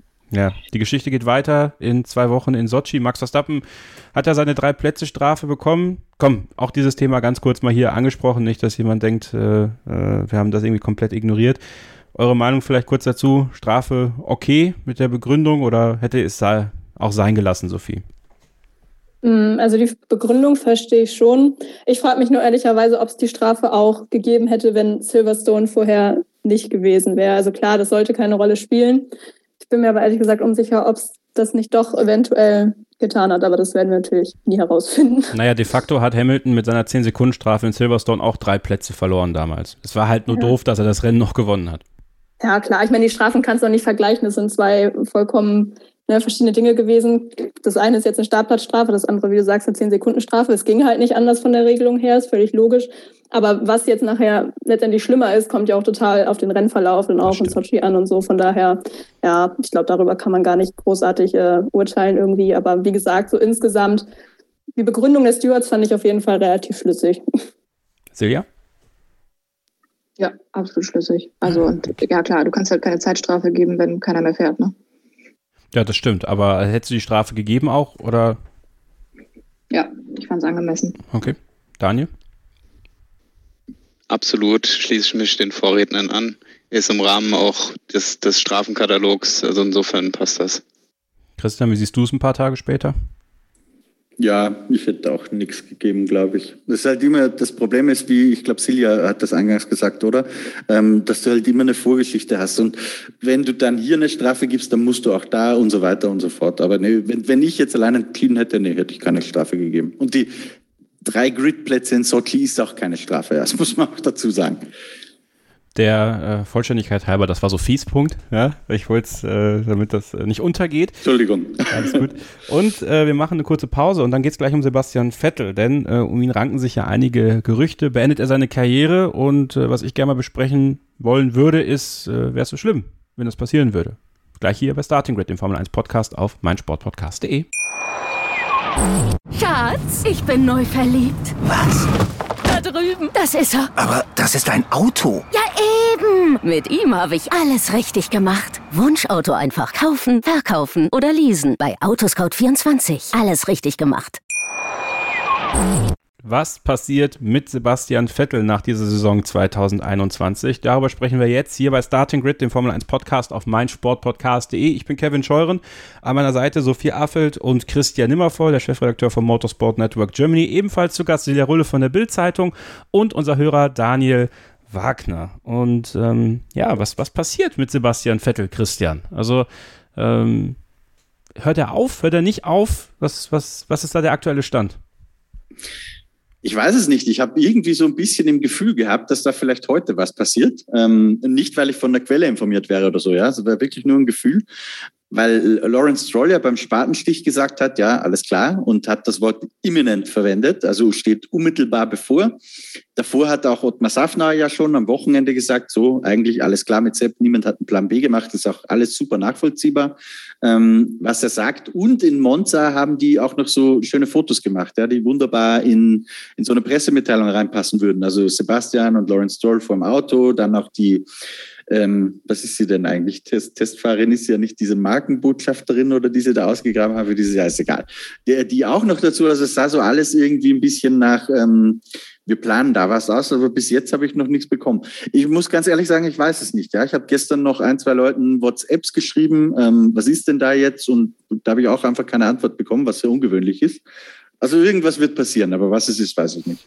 Silja, was ist denn so der, der Paddock-Chat und äh, was sagt denn Helmut Uhl zum Beispiel dazu? Der wird ja sicherlich auch eine Meinung dazu gehabt haben.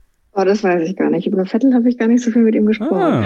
Ähm, nee, aber wie man immer so schön sagt, nach Bildinfos und Sportbildinfos, ähm, ja, Vettel bleibt. Der Vertrag ist ohnehin mehrjährig und äh, Aston Martin ist da auch voll drauf, mit ihm weiterzumachen und ähm, darauf wird es hinauslaufen. Aber ist er denn noch voll drauf, mit denen weiterzumachen? Weil offensichtlich hat er ja diese Option, die er einfach ziehen kann, damit sich das verlängert, weil dann verstehe ich ja, das Ganze. Ja, Kevin, da, da, müssen wir immer ein bisschen aufpassen. Ich meine, das wird jetzt mal wo geschrieben, aber ob das wirklich im Detail alles genau so stimmt, das, das wissen wir.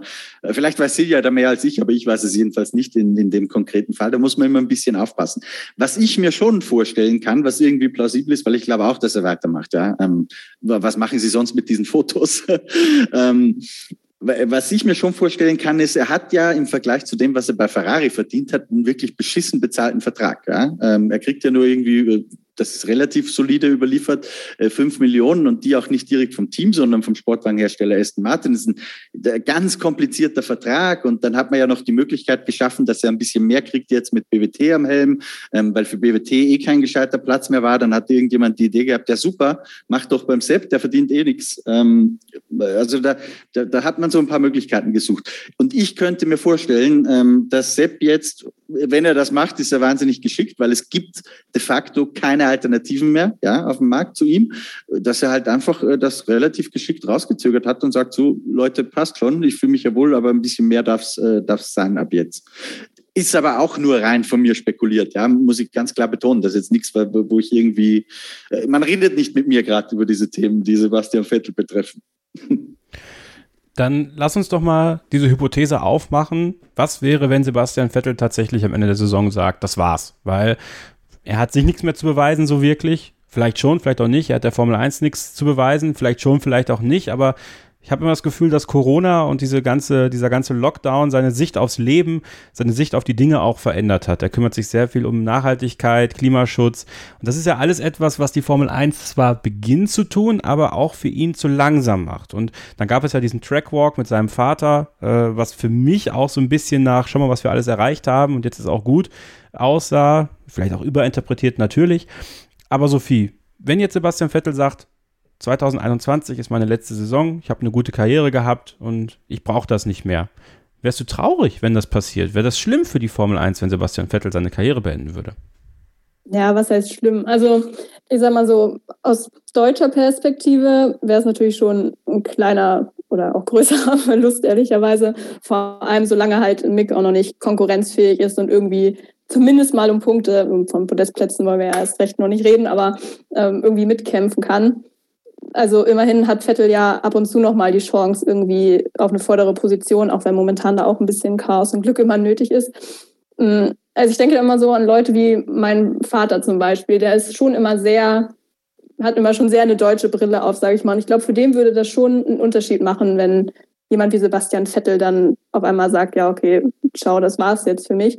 Aber wenn ich jetzt als neutraler Zuschauer da drauf blicke und diese deutsche Brille mal absetze, habe ich ehrlicherweise auch ohne Sebastian Vettel äh, genug Spaß an der Formel 1, auch wenn das jetzt irgendwie hart klingt. Also ich, klar, er ist auch echt ein guter Charakter und man hatte echt viele tolle Jahre auch mit dem, hat auch viele Stories natürlich irgendwie gebracht, aber irgendwann ist jede Zeit zu Ende und ehrlicherweise würde ich ihn gar nicht so viel vermissen. Daniel, wie sieht es bei dir aus? Ja, also aus rationaler Sicht gesehen natürlich, äh, kein Fahrer ist so groß oder größer als die Formel 1, aber ähm, aus, aus ähm, meiner persönlichen Sicht, ich fände es schon sehr schade für den Sport. Ähm, man darf nicht vergessen, das ist ein Fahrer mit vier WM-Titeln, ähm, die hätten wir weniger im Grid. Ähm, irgendwo auf dem Papier auch eine, eine kleinere, geringere Qualität. Ähm, ich finde, er ist ein Charaktertyp, er hat Ecken und Kanten. Ähm, auch außerhalb des Cockpits. Ähm, und ähm, Sophie hat es angesprochen, ne, auch eine große Lücke für den deutschen Motorsport. Ähm, ich meine, Mick ist zwar da, aber in, in dem Haas zumindest dieses Jahr kann er noch nichts zeigen, nicht so viel. Ähm, viel mal, mal, sehen, wie es im nächsten Jahr wird. Ähm, ich glaube, Vettel hat der Formel 1 und sich selbst nichts mehr zu beweisen. Ähm, er, er hat, denke ich, das Kapitel Ferrari abgehakt, wo er seinen Kindheitstraum, den WM-Titel nicht erfüllen konnte. Und ähm, ich denke, er weiß selbst auch, dass bei Aston Martin äh, zumindest mal in den nächsten Jahren kein WM-Titel drinne ist. Aber die Frage, die er sich selbst beantworten muss, ist, ähm, wie sehr liebt er diesen Sport? Wie sehr ähm, zieht er daraus Motivation? Also in, ich finde, es ist vergleichbar ähm, mit, mit Alonso, also seiner Situation, was die Motivation angeht. Und ich würde mich freuen, wenn er weiterfährt. Aber danke für diese Überleitung, Daniel. Also, äh, das ist dein erster Podcast, den du machst, ne? Ja, mein erster Podcast. Also, aber dafür lieferst du hier eine Überleitung nach der nächsten. Also sehr, sehr gut. Weiter so. Dankeschön. Denn Fernando Alonso geisterte ja auch so ein bisschen rum, Silja. Ne? Also äh, hat sich Lawrence Stroll jetzt mit Fernando Alonso getroffen oder nicht? Ähm, was würde für Sebastian Vettel, so wie du ihn jetzt kennengelernt hast, bislang schwerer wiegen, wenn er das Gefühl hat, das Auto kann leistungstechnisch nicht an das Niveau ran, wo er gerne hin möchte oder der Teameigner trifft sich hinter seinem Rücken mit Fahrern, die man eventuell statt ihm ins Cockpit setzen könnte. Also ich glaube, dass es da Gespräche in alle Richtungen gibt, das gehört zum Geschäft dazu und dazu ist selber auch lange genug äh, im Business drin, um sowas zu kennen und zu verstehen. Ähm, also ich glaube, es ist so ein bisschen die Summe. Also ich glaube, dass er mit so einer Saison, wie sie jetzt, äh, wie er sie jetzt fährt, und wenn wir mal davon ausgehen, dass es so dann halt auch weitergeht, also sehr, sehr wechselhaft, aber insgesamt halt irgendwie auch nicht optimal, dass er so nicht abtreten möchte. Und ich glaube, das ist auch ähm, ein Grund, der ihn auf jeden Fall nochmal motiviert, weiterzumachen, nochmal zu schauen, was nächstes Jahr kommt. Und ich glaube, er ist auch jemand, der vielleicht auch ganz gut einschätzen kann. Er hat ja, haben wir gerade eben auch schon angesprochen, viele Botschaften, viele Anliegen, viele Messages. Und vielleicht, das ist jetzt auch reine Spekulation, ist es auch einfach so, dass er weiß, dass er als Formel-1-Fahrer, der sich, der sich für Dinge einsetzt, für die Umwelt, äh, für Menschenrechte, dass er da vielleicht auch eine gewisse Stimme hat und auch einfach weitermacht. Und ich würde jetzt gar nicht so diese Mutmaßung, dass sich jetzt jemand mit irgendjemandem trifft, so hoch hängen, weil es, wie gesagt, einfach dazugehört und wer weiß, ähm, worum es da genau ging. Aber warum? Wenn doch Sebastian Vettel einen mehrjährigen Vertrag hat, wie du gerade selber festgestellt hast, warum treffe ich mich dann? Und wenn es auch mal nur, nehmen wir mal diese Mutmaßung an, dass sie so gewesen ist. Warum treffe ich mich als Lawrence Stroll, der mit Fernando Alonso, gerade mit Fernando Alonso, Würdest du dich nicht gerne auf einen Kaffee mit Fernando Alonso treffen? Als ob man also weiß, vielleicht ist es auch äh, langfristiger, vielleicht ging es um, um ganz andere Projekte. Aston Martin ist ja doch relativ breitflächig involviert und ähm, Alonso ist ja auch schon relativ viel, viel rumgekommen, sage ich mal. Wer weiß, worum es da ging. Also ich finde, es muss gar nicht so konkret darum gegangen sein. Ja, man muss auch vielleicht im Detail ergänzen, er hat sich ja nicht mit Fernando Alonso getroffen, sondern mit Flavio Briatore. Da gibt es jetzt natürlich eine Verbindung zu Fernando Alonso, aber ich meine, das sind zwei Milliardäre, die alle 10.000 Projekte haben. Also es kann schon sein, was Silja sagt, dass das mit Alonso gar nichts zu tun hatte. Aber wir haben doch drüber gesprochen im Livestream, Christian. Greifen wir doch den Punkt nochmal auf. So ein Sebastian Vettel, das mag der ja überhaupt nicht. Wenn man das Gefühl hat, dass da nicht dieses hundertprozentige Vertrauen in ihm ist, weil dann. Ja, das, das glaube ich auch, ja. Dann findet er ja kein hundertprozentiges Vertrauen mehr in ein Projekt, was ja eh schon schwierig genug für ihn ist, weil ich glaube, er sich schon andere Vorstellungen davon gemacht hat, wie dieses Auto funktioniert, weil es das eben nicht tut, diese Saison. Aber wir, wir wissen es halt nicht. Weißt du, wir spekulieren hier sehr viel, Kevin. Ich meine, Ottmar Safner, das war, glaube ich, am, am Samstagabend, ich bin mir nicht mehr ganz sicher, ähm, wo er auch über Zoom mit uns gesprochen hat. Und das war schon sehr eindrücklich und klar. Ja, es ist manchmal ist es eine Sache, Dinge zu lesen und nochmal was anderes, Dinge auch zu sehen und zu hören. Ähm, und ich finde, ich weiß nicht, Silvia, ob du in dem Call auch drin warst, aber ich finde, das hat eine sehr große Klarheit gehabt, wo er dann auch vor allem auch gesagt hat, ähm, so im Juni, als alle rumgelaufen sind, wer geht zu Alfa Romeo, was passiert bei Mercedes, wer macht Williams, da haben wir uns komplett aus diesem ganzen Mist rausgehalten, weil für uns immer klar war, es geht mit Sepp weiter, sagt er. Und äh, das mit den Optionen haben sie ja auch versucht zu erklären, sagen, es gibt Optionen auf beiden Seiten, die müssen halt irgendwie ähm, aktiviert werden und offensichtlich muss man da auch ein bisschen was diskutieren, hat Ottmar Safnauer gesagt. Also vielleicht zum Beispiel sowas wie Geld, sind wir bei meinem Punkt von vorhin. Also ich glaube auch, dass, dass wir das jetzt nicht, nicht überbewerten dürfen. Und dass Lawrence Stroll sich vielleicht greifen wir die Hypothese nochmal auf, vielleicht auch mal äh, im Juni oder so trifft mit einem Briatorium, vielleicht tatsächlich über Fernando Alonso redet, ähm, da, da, bin ich bei Silja, das gehört in dem Geschäft dazu. Also Wobei ich nicht glaube, dass Alonso jetzt das große Zugpferd für Aston Martin wäre. Also die, die Logik wird sich mir nicht ganz erschließen. Okay, also halten wir fest, äh, die Runde geht davon aus, dass Sebastian Vettel weitermacht. Also dann wird wahrscheinlich dieser Take schon morgen alt sein, weil sie dann höchstwahrscheinlich am Donnerstag bekannt geben, dass Sebastian Vettel seinen neuen Vertrag unterschreibt. Also das Glück kennen wir hier, Christian. Meistens ist das so. Ja, es kann natürlich sein. Ich bin ganz ehrlich, jetzt vielleicht ich kurz das Neckes. Ich bin vor allem froh, äh, dass das nicht heute passiert ist, ähm, weil ich, ich hatte ja eigentlich frei. Dann war so viel zu tun in der Redaktion, dass ich reinkam heute Morgen und dann war auch noch ein Kollege krank. Ähm, also wenn der Vettel Bekanntgabe jetzt auch noch passiert wäre, Dankeschön. so, und ich möchte nochmal. Aber äh, vielleicht, vielleicht noch kleines Detail, weil es ja. noch wichtig ist. Äh, 15. Ja. September, den haben wir ja heute bei der Aufzeichnung, ähm, ist halt immer so ein ganz beliebter Stichtag, der in die Verträge reingeschrieben wird. Ähm, also es kann schon sein, dass da jetzt die Tage der Entscheidung sind. Und das wird auch zu den Aussagen passen, die die Herren von sich geben, wo sie immer gesagt haben, vor ein paar Tagen, so in den nächsten sieben bis zehn Tagen werden wir soweit sein, was bekannt zu geben. Also das wird schon alles zusammenpassen. Lassen du, Christian, ich habe da genau das gleiche Vertragskarma wie du. Also Russell kam, ähm, gut mit Vorwarnung zum Glück, so ein bisschen, dass man damit kalkulieren konnte, dass es kommt natürlich durch das, was in den Tagen davor passiert ist, an meinem freien Tag. Und von daher, ich habe jetzt zwei Tage frei. Ich gehe ganz, ganz stark davon aus, dass es Donnerstag oder Freitag passiert. Hast du die Nachricht schon geschrieben, Silja? Nee, noch nicht. Noch nicht, okay, gut. Wenigstens ehrlich. Aber ich sag mal, das ist sowieso der Stand, den unser Leser hat, sozusagen. Ne? Aber okay. klar, wenn es dann offiziell ist, muss da noch mal jemand ans Werk. Lass uns noch mal ganz gut sportlich auf das Wochenende von Sebastian Vettel gucken. Ähm, es haben sich ja einige ein bisschen aufgeregt, dass wir am Sonntag äh, das Thema Vettel so stiefmütterlich äh, betrachtet haben im, im Livestream. Mir war das gar nicht so bewusst, was für ein Ausmaß dieses Startchaos für ihn hatte äh, mit Lance Stroll und ähm, dann haben sich ja einige auch aufgeregt, dass wir dann so gesagt haben, ja, wie fühlt sich ein Sebastian Vettel, wenn, äh, wenn er nicht überholen kann, wenn er nicht an seinem Teamkollegen vorbeikommt. Es war, es war ein schwerer Sonntag für Sebastian Vettel, das kann man im Nachhinein, glaube ich, so sagen, Sophie.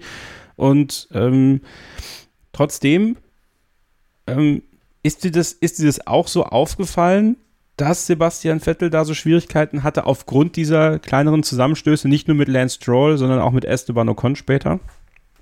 Ja, das wird auf jeden Fall damit reingespielt haben. Also muss man sagen, es war ja eigentlich schon das ganze Wochenende ein bisschen so. Also gut, das erste freie Training mal ausgelassen, das lief ja eigentlich echt noch ganz gut, generell fürs Team. Aber ja, dann schon im Training ne, mit Q3 verpasst und dann diesen Bremsplatten im, im Sprint. Und klar, die Kollisionen, die helfen natürlich nicht, ist ja ganz, ganz logisch. Und dadurch, dass er ja schon so viele Plätze dann am Anfang da auch verloren hat nach dem Start, der ja eigentlich ganz gut war. Ich glaube, er ist da ja sogar an Alonso und Stroll, mal nicht, ja, vorbeigegangen.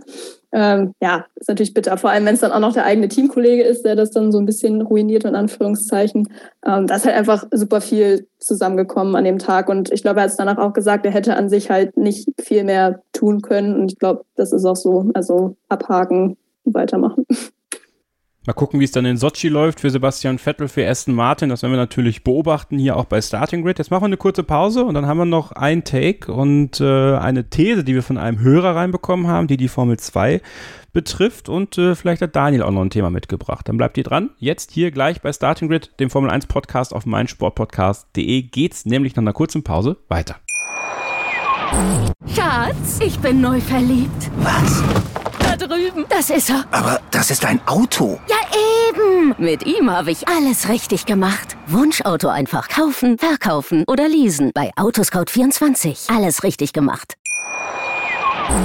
Ein letztes Mal zurück hier bei Starting Grid, dem Formel 1 Podcast auf meinsportpodcast.de. Nach dem großen Preis von Italien ist ähm, ja in gewisser Weise vor diesem Podcast gewesen. Aber wir haben am Freitag auch direkt den nächsten, denn um 7 Uhr morgens veröffentlichen wir ein tolles Interview mit Peter Reichert von RTL, eine legendäre Stimme, die aus der Berichterstattung seit 1997 kennt, liebt und verfolgt und die vielleicht auch was in euch auslöst, wenn ihr diese Stimme hört, die die Beiträge einspricht. Und mit ihm habe ich am gestrigen Dienstagabend ein Gespräch geführt über sein Leben, also über wie er denn äh, zu RTL gekommen ist zum Beispiel, aber eben auch ein ganz großer Teil zu Michael Schumacher und seiner Zeit in der Formel 1, die er ab 97 auch mitbegleitet hat.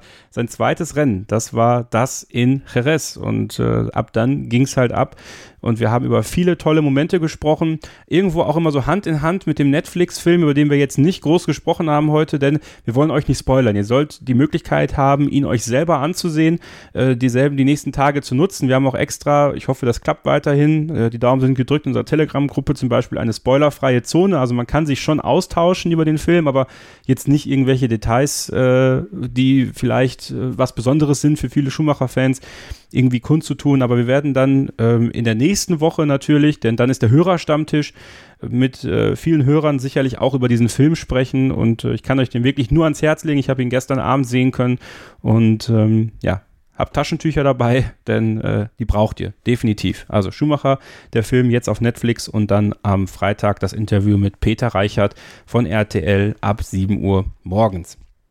Und Daniel, du, äh, ich habe dir den Auftrag gegeben, wenn du ein Thema hast, das ist immer so auch ein bisschen das, wo der, wo der Gast König wird hier bei uns bei Starting Grid, äh, dann darf er dieses Thema gerne dann auch mal äh, benennen und dann diskutieren wir da ein bisschen drüber. Was hast du denn für eins mitgebracht?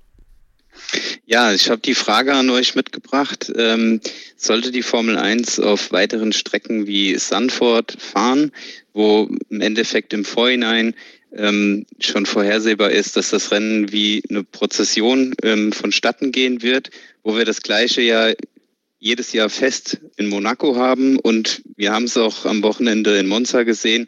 Selbst an so einer Hochgeschwindigkeitsstrecke ist das Überholen schwieriger geworden. Und ähm, ich persönlich fand zum Beispiel das Rennen in Sanford ähm, aufgrund der wenigen Überholmanöver ähm, eher langweilig.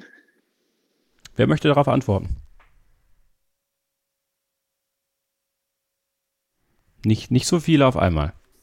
Komm, jetzt lass Daniel Ja. hier nicht in der Luft hängen. Okay, ja, du hast ich, es. ich mal los. Ja, okay. so viel erbarm dich gerne. ähm, nee, Dani, du hast es ja eben auch schon kurz gesagt in unserer Pause. Also ich glaube, es hängt auch wirklich ein bisschen von den Autos ab. Also gut, wir wissen nicht, wie die Regeländerungen im nächsten Jahr da jetzt wirklich Einfluss nehmen. Also klar, rein von den technischen Details, die wir bis jetzt haben, sollte es eigentlich klappen. Da muss man halt hoffen, dass es ein bisschen besser wird. Ansonsten, finde ich, kann man immer nur Lewis Hamilton irgendwie nochmal zitieren mit Cash is King. Ich glaube, deshalb fallen halt auch viele aktuelle Strecken einfach auch weg, die vielleicht jetzt äh, für Rennen an sich besser geeignet wären. Ähm, und dafür kommen dann halt so, so Geschichten wie Abu Dhabi, die immer noch drin sind, die ja jetzt auch nicht unbedingt äh, geprägt waren von Spannung die letzten Jahre, wobei die das ja gerade umbauen, also dadurch ja auch Überholen ein bisschen leichter machen wollen, glaube ich. Von daher kann man gucken, wie das dann läuft. Und generell, wenn man dann halt diese neuen Strecken hat, wie ja jetzt zum Beispiel auch dieses Jahr, gut, denke ich, muss man halt einfach gucken, dass man das dann auch so baut, dass es nun mal auch irgendwie funktioniert und spannend bleibt. Aber ja, generell ist natürlich schon schade, dass einige, sage ich mal, traditionellere Strecken auch, die eigentlich echt gute Rennen ermöglichen könnten, halt einfach auch wegfallen, weil sie es zum Beispiel sich auch einfach nicht leisten können oder wollen. Ja, ist halt ein generell großes Problem, denke ich. Silja? Also ich finde Zandvoort speziell super, einfach weil es mal eine komplett andere Streckenart sozusagen ist. Durch dieses Banking, das hat man ja so in der, der Form eigentlich ähm, ewig nicht mehr gehabt in der Formel 1. Dann hat man ja auch gesehen, dass das erstmal so ein bisschen in den freien Trainings war es erstmal. Man schaute, wie fahren die diese Kurve überhaupt? Gut, das ist jetzt eher so ein bisschen so eine Nerd-Thematik, sage ich mal. Aber trotzdem, man hat ja auch gesehen, dass jetzt eben in diesen Steilkurven der Mercedes dann doch mal Probleme hatte und dass jetzt eben speziell auf Zandvoort bezogen äh, da so ein bisschen der Reiz halt in einem anderen Detail liegt. Und so hast du es halt bei vielen Strecken. Monaco zum Beispiel ist, ist natürlich, was Überholen angeht, absolut grausam, aber hat natürlich dieses Flair. Und ich finde, dass man da dann eben doch viele Strecken, ähm, auch wenn das Überholen jetzt vielleicht nicht der Wahnsinn ist, doch drin lassen sollte, weil es halt doch irgendwie auf eine andere Art so einen gewissen Zauber bringt. Gerade Zandvoort, gut, man hat jetzt eben viele Red Flags, weil du da die Autos einfach äh, unfassbar schlecht abtransportieren kannst, weil das so eng und so weiter ist. Aber gerade durch so Strecken mit irgendwelchen fiesen Kiesbetten und so weiter hat man dann natürlich auch so Elemente, die die Strategie von den Top-Teams durchaus auch mal ein bisschen durcheinander bringen könnten und so vielleicht Spannung kreieren könnten, die jetzt so auf den ersten Blick äh, gar nicht da ist und natürlich aber auch nicht immer eintritt. Ne? Bin auch noch ein bisschen zwiegespalten, was Sandford angeht. Also ich habe mich ein bisschen mehr angefreundet damit. Äh, Ich würde das aber gerne nächstes Jahr noch abwarten, wie es mit den neuen Autos so wird. Ob das ein bisschen, ein bisschen besser wird, wenn dann auch DRS wirklich im, in der Steilkurve aktiviert werden kann. Ähm, natürlich wäre es schön, wenn die Formel 1 auf mehr Strecken ist, wo auch größerer Unterhaltungswert ist, Daniel. Ich glaube, da, da sind wir uns alle einig. Aber äh, haben wir deine Frage dann so auch beantworten können?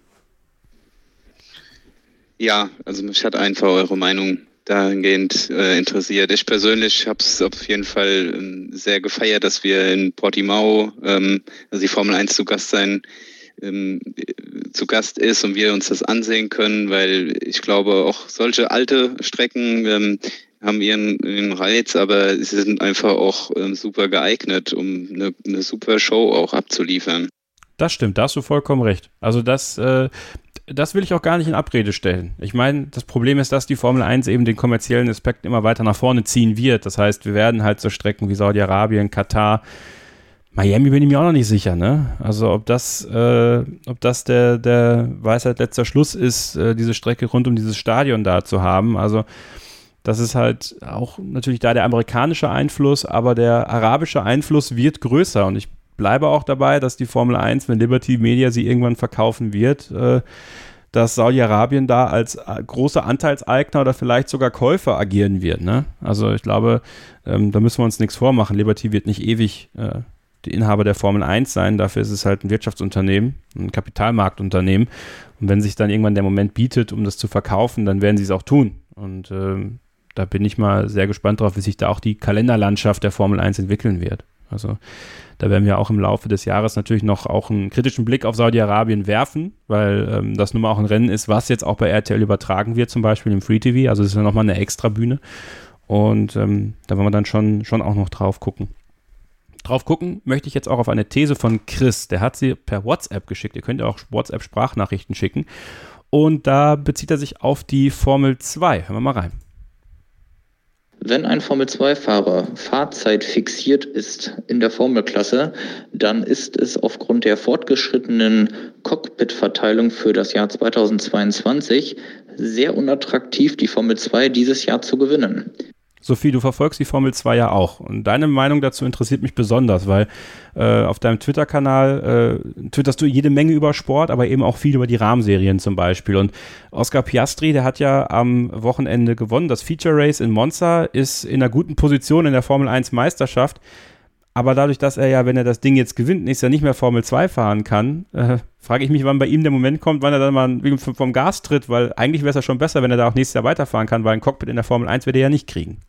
Ja, absolut. Ähm, Finde ich ein ganz, ganz schwieriges Thema. Also, wie du schon sagst, er hat jetzt die Chance, irgendwie auch die dritte Meisterschaft innerhalb von drei Jahren zu gewinnen und trotzdem ist da irgendwie kein Platz für ihn. Ist natürlich extrem bitter.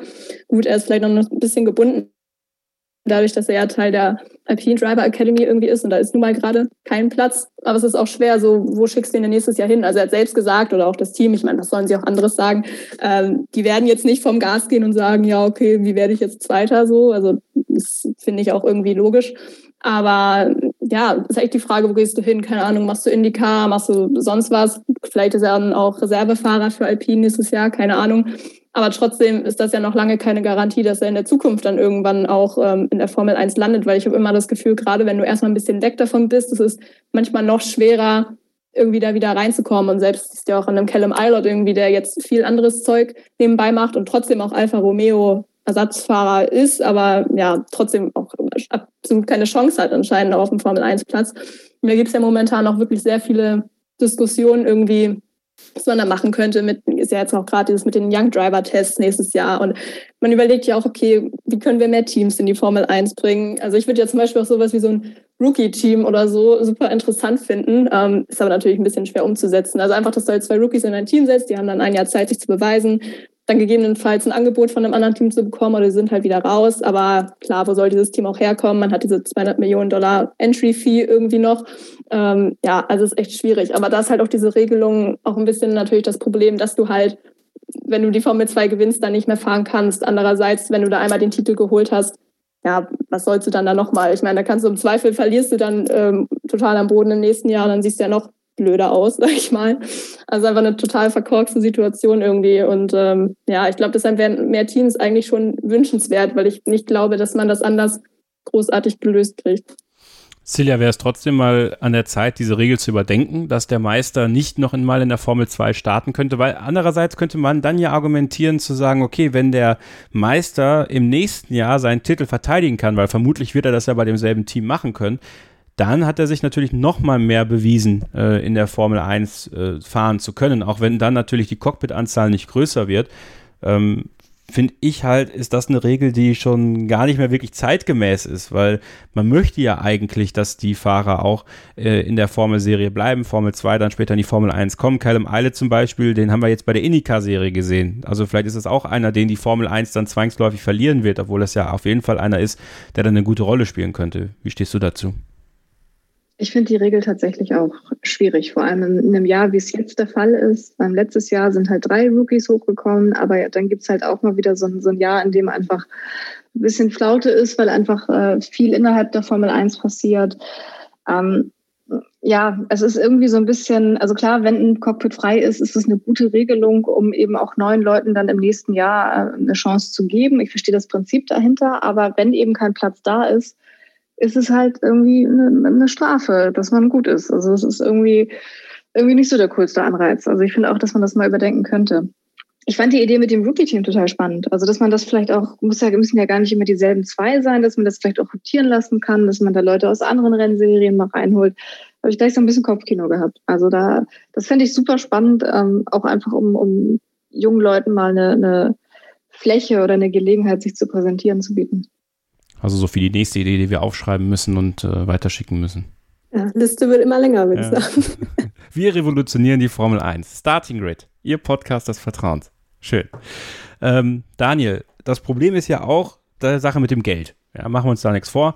Wenn du jetzt hörst, dass es noch ein Cockpit zu vergeben, Alfa Romeo, und die können sich ja im Grunde genommen aussuchen, wen sie wollen. Frederik war Server heute bei Orlen in Warschau, äh, Hauptsponsor, die ja auch ähm, Robert Kubica unterstützen. Also ähm, trotzdem, dahinter ist dann vielleicht ein Guan Yu Zhu, der mit 30 Millionen aus China punkten könnte. Und äh, dann vielleicht noch, dann hatten wir Mick Schumacher, der natürlich den Namen hat, aber auch Geld. Oder Nikita Mazepin, der auch Geld hat. Und dann bleiben halt so Piastris oder Islets oder jeder beliebige andere Fahrer, der halt vielleicht das Talent hat, aber eben nicht die Kohle vielleicht, auf der Strecke. Ich glaube, das ist dann auch nochmal was, wo, wo vielleicht so ein Rookie-Team eine gute Idee wäre, dass da vielleicht sogar Fahrer fahren, die eben nicht diesen ganz großen finanziellen Background haben, dass man sich da nicht einkaufen kann, sondern dass das ein, ein Talent-Team sozusagen wäre. Ja, also die Idee ähm, hat auf jeden Fall Charme. Ähm, könnte man weiterspinnen und ähm, aber ich sehe da auch auf jeden Fall ein Thema drin. Es muss ja auch irgendwie finanziert werden. Ähm, ich denke, den Fehler im System habt ihr ja auch schon angesprochen. Ich würde mir da ein bisschen mehr Durchlässigkeit auch wünschen, nach oben und nach unten. Also ähm, da vielleicht lohnt sich mal ein Blick in die Zweirad-Serien, ähm, also MotoGP, Moto2. Ähm, da haben wir auch Fahrer, die nach unten wieder gehen äh, nach einem Jahr MotoGP. Und ähm, es würde ja auch und man kann auch in der MotoGP als Weltmeister, äh, in der Moto2 als Weltmeister mehrere Jahre dort fahren.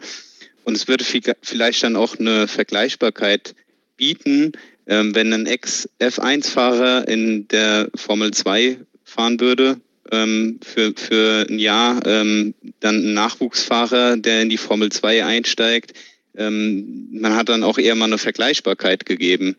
Und was ich mir auch vorstellen könnte, in solchen Teams wie äh, eben ähm, Haas oder ähm, ja, ähm, Aston Martin und äh, so weiter, ob man ähm, möglicherweise Fahrern aus der Moto 2, äh, aus der Formel 2 dann einen Wildcard-Einsatz ermöglicht. Also ein Start wirklich komplett an einem Grand Prix-Wochenende.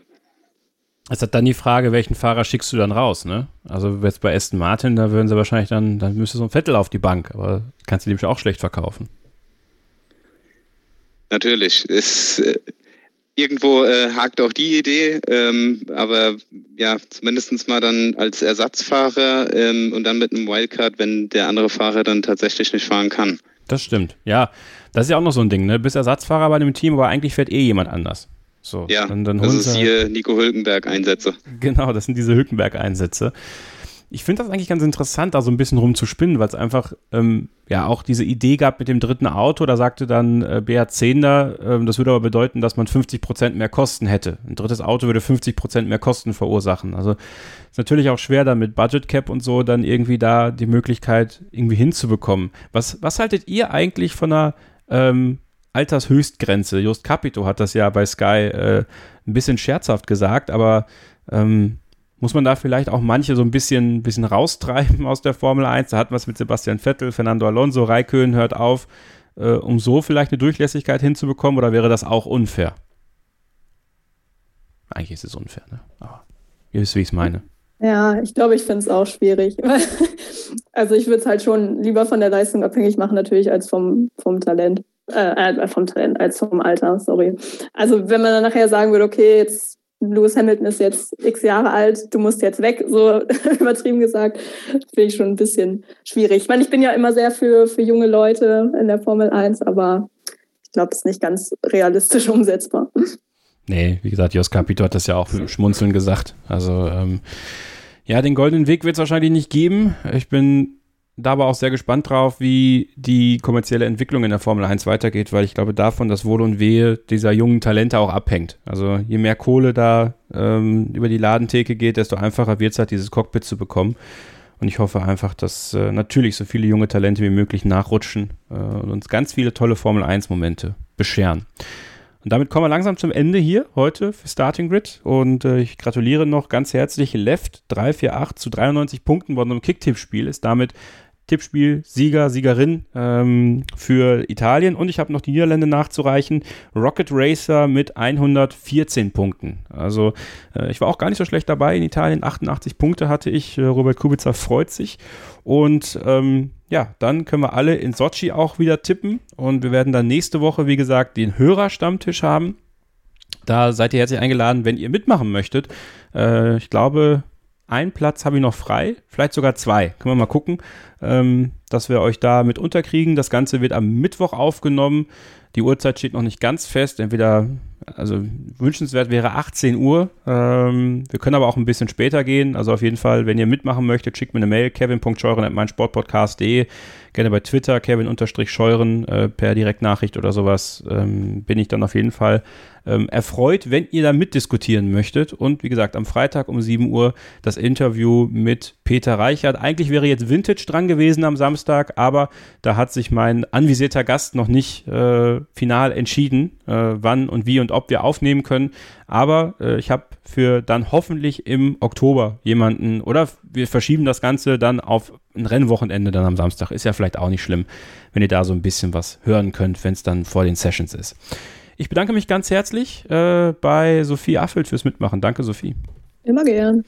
Und bei Silja Rulle. Äh, schön, dass du dabei warst. Hat mich sehr gefreut. Und äh, gerne bis zum nächsten Mal. Dann wahrscheinlich ja nach dem nächsten Sprintrennen wieder, ne? Ja, das können wir mal so vormerken. Das hat wieder, wie immer wieder sehr Spaß gemacht. Freut mich, freut mich. Und ich freue mich sehr, dass Daniel Wagner zu Besuch war. Äh, ich hoffe, dir hat Spaß gemacht. Ich hoffe, du hast dich bei uns wohlgefühlt und äh, vielleicht hören wir dich ja auch nochmal wieder hier. Ja, vielen Dank. Danke für die Einladung. Es hat mir mega Spaß gemacht, gemacht und äh, muss sagen, du bist ein echt guter Gastgeber und ähm, ja, wäre gerne in Zukunft nochmal dabei. Sehr gerne, sehr gerne. Und die 10 Euro, die schicke ich dir dann per PayPal später. Vielen lieben Dank, Daniel. Und äh, danke auch an Christian Nimmervoll äh, fürs Dabeisein, den wir dann vielleicht nächste Woche im Hörerstammtisch auch hören. Und wenn nicht, dann sind wir halt unter uns. Und ja, bis zum nächsten Mal. Bleibt ihr gesund, passt aufeinander auf und keep racing. Schatz, ich bin neu verliebt. Was? Drüben. Das ist er. Aber das ist ein Auto. Ja, eben. Mit ihm habe ich alles richtig gemacht. Wunschauto einfach kaufen, verkaufen oder leasen. Bei Autoscout24. Alles richtig gemacht.